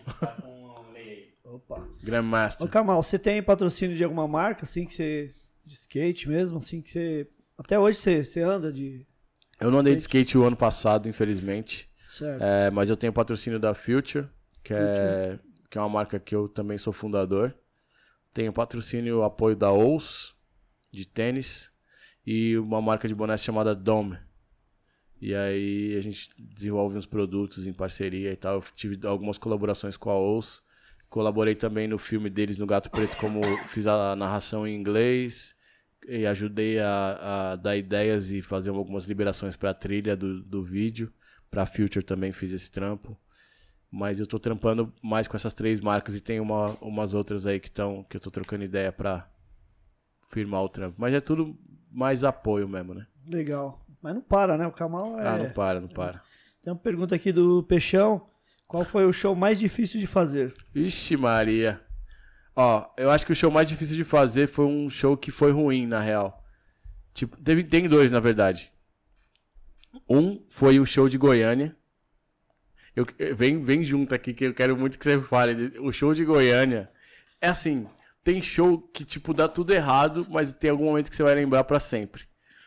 E o show de Goiânia, ele já veio de um outro show de Goiânia. Por quê? A gente foi fazer um show e aí os caras, tipo, se embolaram todos lá no festival e deixaram a gente, tipo, por último. E aí o Eric subiu para passar o som. E aí eu deixei ele passando o som, a gente tava sem produtor no dia. Deixei ele passando o som e fui fazer outra coisa. Montando as coisas e eu fui fazer outra coisa.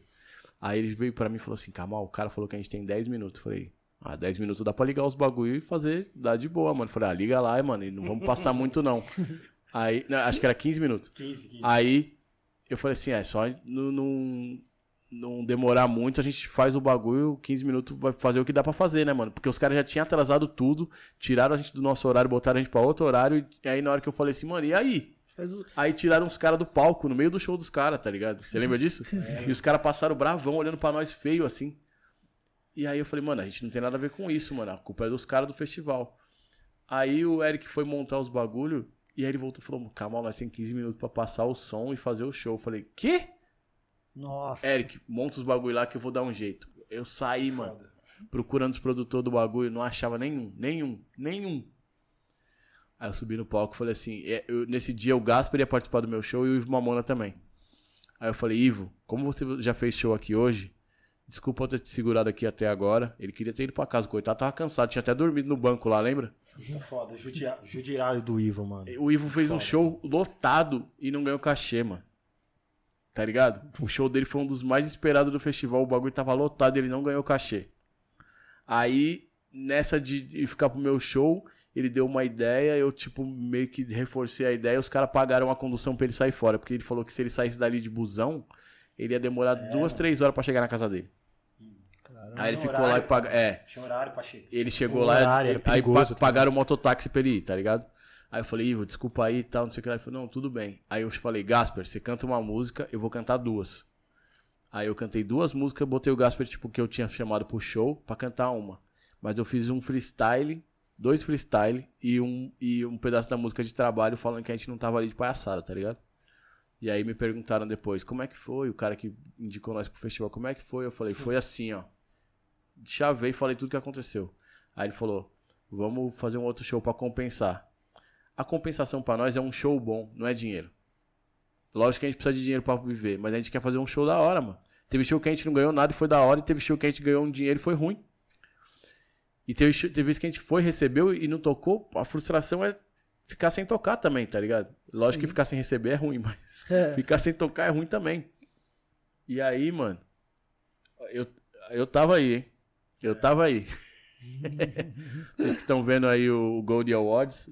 Eu ta... O, o, o Keisuis não parece o Louds um pouco? Parece. O Loud- O Louds mais novo, total, cara. É. Então, aí a gente foi fazer esse outro show e era numa casa pá, lá em, em Goiânia. Só que aí colocaram a gente num dia que a gente, quando a gente chegou, eu falei do local, local, local, aquela hora, quando a gente chegou lá, e a gente foi com o produtor, ficou num hotel, mano, mesmo hotel que tava o time do Internacional. É isso que eu ia falar. Mano, um hotel monstro, a cama do tamanho de um campo de futebol. Bagulho, Piscina mano. quente, piscina É, aquecida. aquecido, assim, e tal. O bagulho, mano, da hora. Aí a gente falou, mano, estouramos, estouramos. Vamos de avião, pá, não sei o quê. Aí, na hora que a gente chegou no pico, tava tocando Shakira. Aí eu falei, mano. Aí eu olhei pros caras, fiz igual, igual o jogo de futebol. Falei assim, rapa, é o seguinte. Hoje nós vai ter que ganhar o público. A gente não tá jogando no nosso campo mesmo. E a gente vai ter que ganhar o público, mas já fizemos isso antes. Vai ser da hora, vai ser isso, isso e aquilo. Beleza? Beleza. Só que o Eric fica apreensivo nessa hora. E tem uma parada também que todo lugar que a gente vai, quando o DJ sabe quem é o Eric, os caras querem se mostrar pro Eric. E nesse dia, mano, o cara apertava a buzina e rodava e não sei o que. E, tipo, se emocionou, esqueceu até do público dele pra querer impressionar o Eric. E aí, mano, o Eric só tava ali esperando e ele fica meio na segunda de dar ideia no cara pra pegar o toca-disco e tal. E aí o cara ficou esperando, tipo, fazendo graça e tal. Aí o maluco chegou e falou, mano, o Eric tem que montar os bagulho. Aí ele parou, beleza. Fomos fazer o show. Fizemos o show. Na metade do show saiu uma treta. Na- nem antes da metade do show saiu uma treta. Aí, mano, e ninguém tava prestando atenção no show. Só uns 10 amigos nossos ali. Certo. E aí o. Aí o. Na hora da treta, eu falei pro Eric parar. Acabou a treta, parou o bagulho, eu dei uma oreiada. A gente começou o show de novo, tacaram um gelo no meu peito. aí eu falei, mano, a gente não tá no nosso ambiente mesmo. E hoje não vai ter jeito. Aí eu olhei pro Eric e falei assim: corta tal e tal música. Cortamos tipo metade do show quase. Caramba. Eu nunca terminei um show frustrado, a não ser esse. Nunca. A gente trabalha 12 anos junto, eu nunca terminei um show frustrado, a não ser esse. E o Eric ficou bravo, mano. Quando o público não corresponde, o Eric fica bravo. Mas eu, às vezes, eu falo assim, não, tô tudo bem, não sei o que lá. Nesse show eu tava bravo, tava puto. E aí, na hora que eu falei assim, é a última música, aí os caras comemoraram. Eu falei, mano, hoje não é nosso dia mesmo. Aí acabou o show. O DJ ficou ali esperando, né, pra tocar depois do Eric. E eu tava olhando pra cara do Eric, mano, o Eric nunca me viu frustrado daquele jeito. O Renan Saman vem e fala o seguinte: Você lembra disso? Parabéns, lembro. O Renan falou: Ei, Calmal, a mina ali, tio, pediu pra dar um salve que é aniversário da amiga dela. Eu falei: Ô Renan, não vou dar salve não, mano. Show foi ruim, mano. Show. Você não viu aí? Os caras querem que nós vá embora. Não vou ficar dando salve, não. Ele falou: Mas a mina pediu, tio. Aí eu peguei o meu microfone e falei: Tó, então vai lá e fala. Aí ele foi lá na frente e falou: Aí, pessoal, é o seguinte, mano. Queria dar um salve aqui, mano. Que tem uma pessoa querida aí de você. Primeiramente, uma boa noite pra nós aí. Tem uma pessoa querida de vocês aí, ó, que tá fazendo aniversário hoje. Eu pensei, mano, como você sabe se a pessoa é querida dos outros se você nem conhece, sabe nem quem é? Aí ele falou o nome da mina e falou assim: Então quem souber, vem comigo nessa aqui, ó. Levantou a mão e falou: Parabéns. Parou o baile. Mano, eu olhei pra cara do Eric assim, mano. E o Eric arregalou o olho, eu olhei pra trás e falei, meu Deus, mano. Aí eu falei, não, Renan, chega, chega, chega. Mano, antes de chegar no Muitas Felicidades, eu tinha parado já. Aí ele chegou e falou assim, ô, mano, mas a mina pediu. Eu falei, eu sou, para, mano, pelo amor de Deus, mano. Aí veio a amiga da mina e falou assim, ela gostou muito. Ele falou, aí, tio, a mina gostou, mano. Não, foi zoado. Esse foi um show que foi difícil de fazer e o show de Pelotas. O show que a gente chegou, a gente chegou de um outro show, atrasou tudo, era quase 6 horas da manhã, nós tinha que tocar, o povo tava esperando nós, não tinha peso no toca-disco, só tinha um toca-disco funcionando bem. A gente tocou duas músicas, teve que sair correndo de Pelotas pra Porto Alegre pra pegar o voo. Esse show foi horrível. É, foi o mesmo que o, que o, o embaçaram no do Emicida também É, lá. não, seguraram o Emicida no Seguraram o camarim, falaram que não ia mesmo. pagar se ele não fizesse o show. O mesmo só contratante que era. não pagar, é, exatamente. Esse cara deu mancada comigo, com o Rael, com o Bill e com o Emicida. Não, Nossa, tá queimado. Aí todo mundo puto no, no, no, no carro indo embora. Não, não, ah, Aí- não, logo, é, tem- sempre tem alguma coisa. Logo que a gente chegou, o primeiro show foi zoado já. Mas ainda rolou. Aí foi em Porto Alegre. O segundo show era em, em Pelotas. O cara foi buscar nós em Pelotas. E aí o, o. Eu falei, mano, ninguém vai sentar na frente pra trocar ideia com esse cara que ele vai querer puxar assunto. Nós já tava bravo, né? Falando, não, vamos meter, vamos meter o sério aqui porque esse cara tá de brincadeira. Aí o Eric sentou na frente. Aí o cara tava querendo puxar assunto e nós tudo quieto. Aí tocou o telefone do mano, e tocou o hino do Inter. Certo. Aí o. o Eric olhou pra cara do mano e falou assim: Que música é essa aí? Aí ele falou assim: É o hino do Colorado, do Internacional. Aí o Eric olhou pra cara dele e falou assim: Você é interino? Puta, eu lembro que o Zé, Zé tava puto, só todo Mano, nós tá muito Os bravo. achando- Mano, na hora que eu falei assim: Ô Eric, mano, pelo amor de Deus. Você é interino, mano. Sério, eu ria tanto, mano. Só que depois o cara não conseguiu mesmo ganhar nós. Tipo, só deu mancada, mano. Ficou devendo ainda. Pelo amor de Deus. Mas, mano, esses foram shows difíceis de fazer. Teve show que foi mais difícil que esses, mas o show foi bom. Show de Mauá caiu, caiu a luz três vezes, mano. Nós fizemos Mas um show rolou, né? Rolou, porque a Rolou. gente fez o bagulho acontecer, mano. Da hora. Tem outra pergunta aqui, Kamal, do Heberson. Pergunta do Heberson. Salve, Kamal, Eric Ney. Pergunta simples. é, andar de skate ou fazer um beat? Andar de skate e depois fazer um beat. Melhor coisa, mano. Outra pergunta Mas só que assim, ultimamente fazer um beat tá sendo mais fácil. Meu corpo não tá aguentando. Eu não andei de skate no ano passado, mas o skate tem me trazido muita frustração, porque sabe quando você não, não consegue acertar a manobra que você sabia? E aí você não se diverte mais. Então, ultimamente, sabe, fazer beat tem sido mais divertido. Mas também tem hora que dá um nervoso porque não sai. É, pergunta pra ele sobre a experiência do Yo MTV. Então, como eu falei antes, né? Eu não trabalhei no IO, mas as, as entrevistas que eu fiz foram muito, muito, como diz o Eric, muito boas pra gente, né? Lembra aquele vídeo do, do hotel? O vídeo do... Nossa, tem esse bagulho ainda. A turnê de Não, 2000. tem muita coisa. Não, melhor- se for esticar, vai até meia-noite. Mano, é melhor... Então, mas tipo. é, foi da hora fazer a entrevista do Sabotagem e isso me deu é, aval pra fazer outras entrevistas. E nessa eu entrevistei o Dead Press, entrevistei o Bambata, entrevistei. Vários É, caras. Putz, mano, gente pra caramba. Eu pude fazer uma matéria também com o pessoal que tava chegando na época ali, que, di- dito Nova Escola ali na São Bento. Sim. É, Entrevistei até o MV Bill. Então, foi muita coisa que, o- que o Yo me proporcionou, que foi tudo, isso foi confiança da Tati.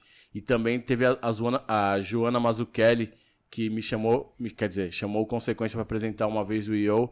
E a gente escolheu alguns clipes. E as músicas que a gente escolheu, algumas tinham é, acabado de sair e não tinha estreado no Brasil ainda. E acabou, acabaram virando hits. Uma era do Black Eyed Peas, Joints and Jams. E a outra foi a do Cannibals, I Honor You. Sabe aquela que tocava nos bailes? You never found I love you more than I love myself. Essa música nos bailes bombava, mano. E eu, era o Cannibals falando do nascimento dele e tal. E tipo, eu escolhi essa música pra passar no Yo naquele dia, tá Que ligado? louco. E foi uma bagagem, uma baita Foi, experiência, foi. né? Baita Pra você, mesmo. né, mano? Assim, é, eu até agradeço de eu não ter sido apresentador e de o Taíde ter sido, porque assim, deu uma, uma outra perspectiva de carreira pro Taíde também. E eu pude ter essas experiências como repórter que foram bem legais também. Da hora. Tem o- outra pergunta aqui do Rodrigo César. Pergunta pro Kamal se ele já pensou em escrever um livro. Máximo respeito. Já, já pensei em escrever um livro, sim, mas acho que tem que ser no momento certo e da melhor maneira também. Mas ultimamente eu tenho lido vários livros de, de histórias de músicos, do Charles Mingus, do Hakim, do Common. É, então eu quero fazer algo diferente. Diferente. Eu, eu já pensei num formato de livro que eu estou estudando como fazer. Recebi um convite também que acho que foi meio adiado por conta de tudo que está acontecendo. Sim, sim. Mas, é, sim, eu tenho a pretensão de escrever um livro, sim. Da hora. E aí, Eric? O Eric tá esp- esperando o resultado. Pra que Não, você não. tá no celular se tá passando Não, é só pra mim ver os comentários aqui. Uhum. Tem mais alguma pergunta? Pessoal, aqui que tá passando na TV é o Gold Award. Não, Gold é, go- Awards. É Gold de ouro, ouro dourado. Ouro dourado não. Gold Ouro dourado. Award. Tem que falar com estilo. Gold Award. Award. Ouro dourado é muito bom, mano. Entendeu? Gold Award. Vocês vão ver, vocês estão vendo ali. Mas é. DJ Crazy, a- a- o nome da menina eu não lembro. E o A-Track. Daqui a pouco eu vou concorrer, eu tô ansioso É, aqui. Unique, não é? Unique, é. Unique, isso. Unique. É, Tem mais alguma pergunta pro Kamal? Mano, e essa do Crazy aí, do... Você viu, né, mano? O Fly postou, o DJ Fly postou que ele é o grande. Só que aquele título que ele ganhou foi de, tipo que os caras fez pela internet, né? Quem é o Sim, maior sim. é o maior. Então, mas ele, ele colocou depois, tipo, que ele foi eleito. Não foi um bagulho que ele meteu a marra e falou, eu sou o melhor do mundo. Mas aí as pessoas, tipo, alguém falou, É. e aí? Sabe como que é, né? O povo quando quer isqueirar, É foda, mano. é foda, Quando quer mano. isqueirar, é a mesma coisa, tipo assim, o Eric é três vezes campeão do mundo. Aí fala, fulano de tal é melhor que o Eric. O Eric nunca pensou nisso. Aí É. ele falou assim, o Eric tá achando que ele é o melhor do mundo. Ele não falou que ele é o melhor do mundo. E, tem- e quando as pessoas falam assim, ele é tricampeão, eu falo, não. Tricampeão é quem ganhou três vezes o mesmo campeonato. Você ganhou Copa do Brasil, Paulista e Brasileiro, você não é tricampeão, Não. É campeão de Três cada vezes um, né? World DJ Champion. tá ligado? Então ele é, ele é três vezes campeão de campeonatos diferentes. Mas aí as pessoas falam assim, ah, ele foi eleito, ele não foi eleito. Ele trampou e foi, né, tipo, votado no- no- no- pelos jurados, não foi eleito pelo voto popular. Puta, vai passar minha entrevista, gente. Foi, Não, foi mérito, gente, né? não. Mérito dele. Mano, a entrevista do Eric falando inglês é muito boa. Eu lembro que a gente fez a primeira vez, mano, e eu, tipo, orientei ele várias coisas. Nessa daí ele foi bem, eu vou te falar. Teve pouca coisa que eu tive que corrigir ali. Mas é que o nome do campeonato eu não podia falar errado, né, mano? E aí, Gold Hour. Gold Hour. Puta, vai passar minha entrevista horrível. Melhor não. Gente! É, daqui a pouco. daqui a pouco acho que vai passar. Então. Vai dar o. Já aproveita pra dar a premiação, né? Olha, a multa. A multinha, né? Ca- A carteirada já vem. Aí, Kamal. Caramba, aí, ó, pra todo mundo ver. Mostra aqui, ó. Mostra aqui, ó. Gringos Records. Vamos ver o que que, que, que veio, o que que veio. Kamal tem muito disco, né, meu? Então, Oh, shit! Nunca imaginei que. Olha! Filé, né? Fala que não é filé, cara. Meu Deus, mano, é a orquestração do. Ó, aniversário do Dre hoje também. Inclusive Dr. aqui, Dre. ó. É um tributo ao Dr. Dre em vida e aniversário do Dre hoje. louco, louco. Você é louco. Caramba, Claudinei. Todo, todo, Você tá doido. todo convidado tem que levar um prêmio, né? Um prêmio de. Uma O Eric prenda. foi o primeiro. Eu levei uma calça. Meu mano Kamal, queríamos agradecer a sua presença aqui. Como sempre, você não diz não pra gente. Pô, mano, não tem como. Muito obrigado, cara. Muito obrigado mesmo. Batemos Ibope ali. Entendeu? 262 pessoas. Estouramos no Ibope. Fora aí na sua live também aí. Tem três pessoas na minha live, mas acho que é porque eu mandei todo mundo pro, pro YouTube. Queria muito agradecer. É, você. Tá certo que é perto aqui, né? Sim, sim. 500 metros? Tipo um carretel dos grandes. né? 500 metros, um carretel dos grandes. tipo um cartão. Anyway. Meu mano, muito obrigado e aguardamos o álbum, coisas novas em Valeu. 2021 ou 2022. Obrigado, Kamal. Obrigado a todos aí que acompanhou ao vivo e quem for ver depois também. Lembrando que semana que vem, né, Eric, tem o segunda-feira o DJ Cia. Cia. E na sexta tem Meu vizinho. DJ RM. O Cia mora três casas da minha. Aí, ó. Aí. É, eu quero agradecer o espaço, quero agradecer o convite, agradecer vocês também por perpetuarem a cultura, não só nesse podcast, mas em tudo que fazem. É, o Eric, por ser meu parceiro há tanto tempo, o Ney também, que acredita no trampo, sempre coloca as paradas lá é, pra vender na loja, faz questão e, e propaga, propaga, fortalece a cultura de alguma forma, sempre que possível, apoiando campeonatos de DJ também, promovendo tarde de autógrafo. É sempre importante lembrar que a cultura não é feita só dos quatro elementos, mas o- os, os arredores, os bastidores também são muito importantes. Então, hoje a gente vê mais ainda isso, a gente vê advogados, vê produtores eh, de estrada, vê técnicos de luz, de som, vê várias pessoas que são envolvidas na cultura que estão contribuindo muito mais com o seu talento. Antes todo mundo queria ser MC, todo mundo queria ser DJ, até que viram que o tocar disco era caro. E aí, é, tipo, quando vê a dedicação que precisa e tal, fala assim, não, eu vou cantar rap mesmo. Aí vê que cantar rap também não é bem assim. E, pô, quero agradecer muito vocês e todo mundo que trabalha nos bastidores da cultura e agradecer pelo café também e tal, a- pela Casa Góis. Mansão Góis. Obrigado aí, Kamal. Sucesso Tamo junto, sempre, família. mano. Tamo junto. Obrigado, Kamal. Obrigado, Ah, e vocês falaram de, de álbum e tal. É, recentemente, tipo, em 50 dias eu lancei três músicas. É, saiu Pensei no dia 21 de dezembro, saiu Run 2 no dia 2 de janeiro e saiu é, Nada de Novo no dia 1 de fevereiro. Tem coisa pra sair logo menos, então 2021 tem lançamento. Não sei se o Mosaico sai em 2021 por conta de tudo que tá acontecendo, mas eu quero que saia, porque tem outras coisas também em andamento. Mas garanto, garanto, garanto que logo menos tem coisa nova. Yo. É isso. Com vocês foi ele, o Guerreiro Silencioso, K Motherfucker Mal. Yeah. K Motherfucker Mal. Certo, pessoal? Obrigado a todos vocês que ficaram até agora com a gente, tá? Fiquem na paz. Segunda-feira estamos de volta com o DJ Cia e sexta-feira com DJ RM. DJ R Motherfucker M. R Motherfucker M. Certo? Obrigado, pessoal. Curtam a página, sigam nós, sigam o Kamal no Instagram, na página do Face, sigam o Ney da Gringo, sigam o Eric Jace, sigam o Harry Motherfucker Guys. Entendeu? Tamo junto, família. E podcast, curte a nossa página, curte o nosso. Tá no Spotify agora as entrevistas, tá? E curte também a nossa página. É página? Canal, perdão. Nosso canal no YouTube. Certo, pessoal? Fiquem na paz. Segunda-feira estamos de volta às 7h30, às 19h30. Do que se quiser imaginar, é às 30 nós estamos aqui. É. Anyway, pessoal, fiquem com Deus, pessoal. Forte abraço. Valeu. melhor, mano.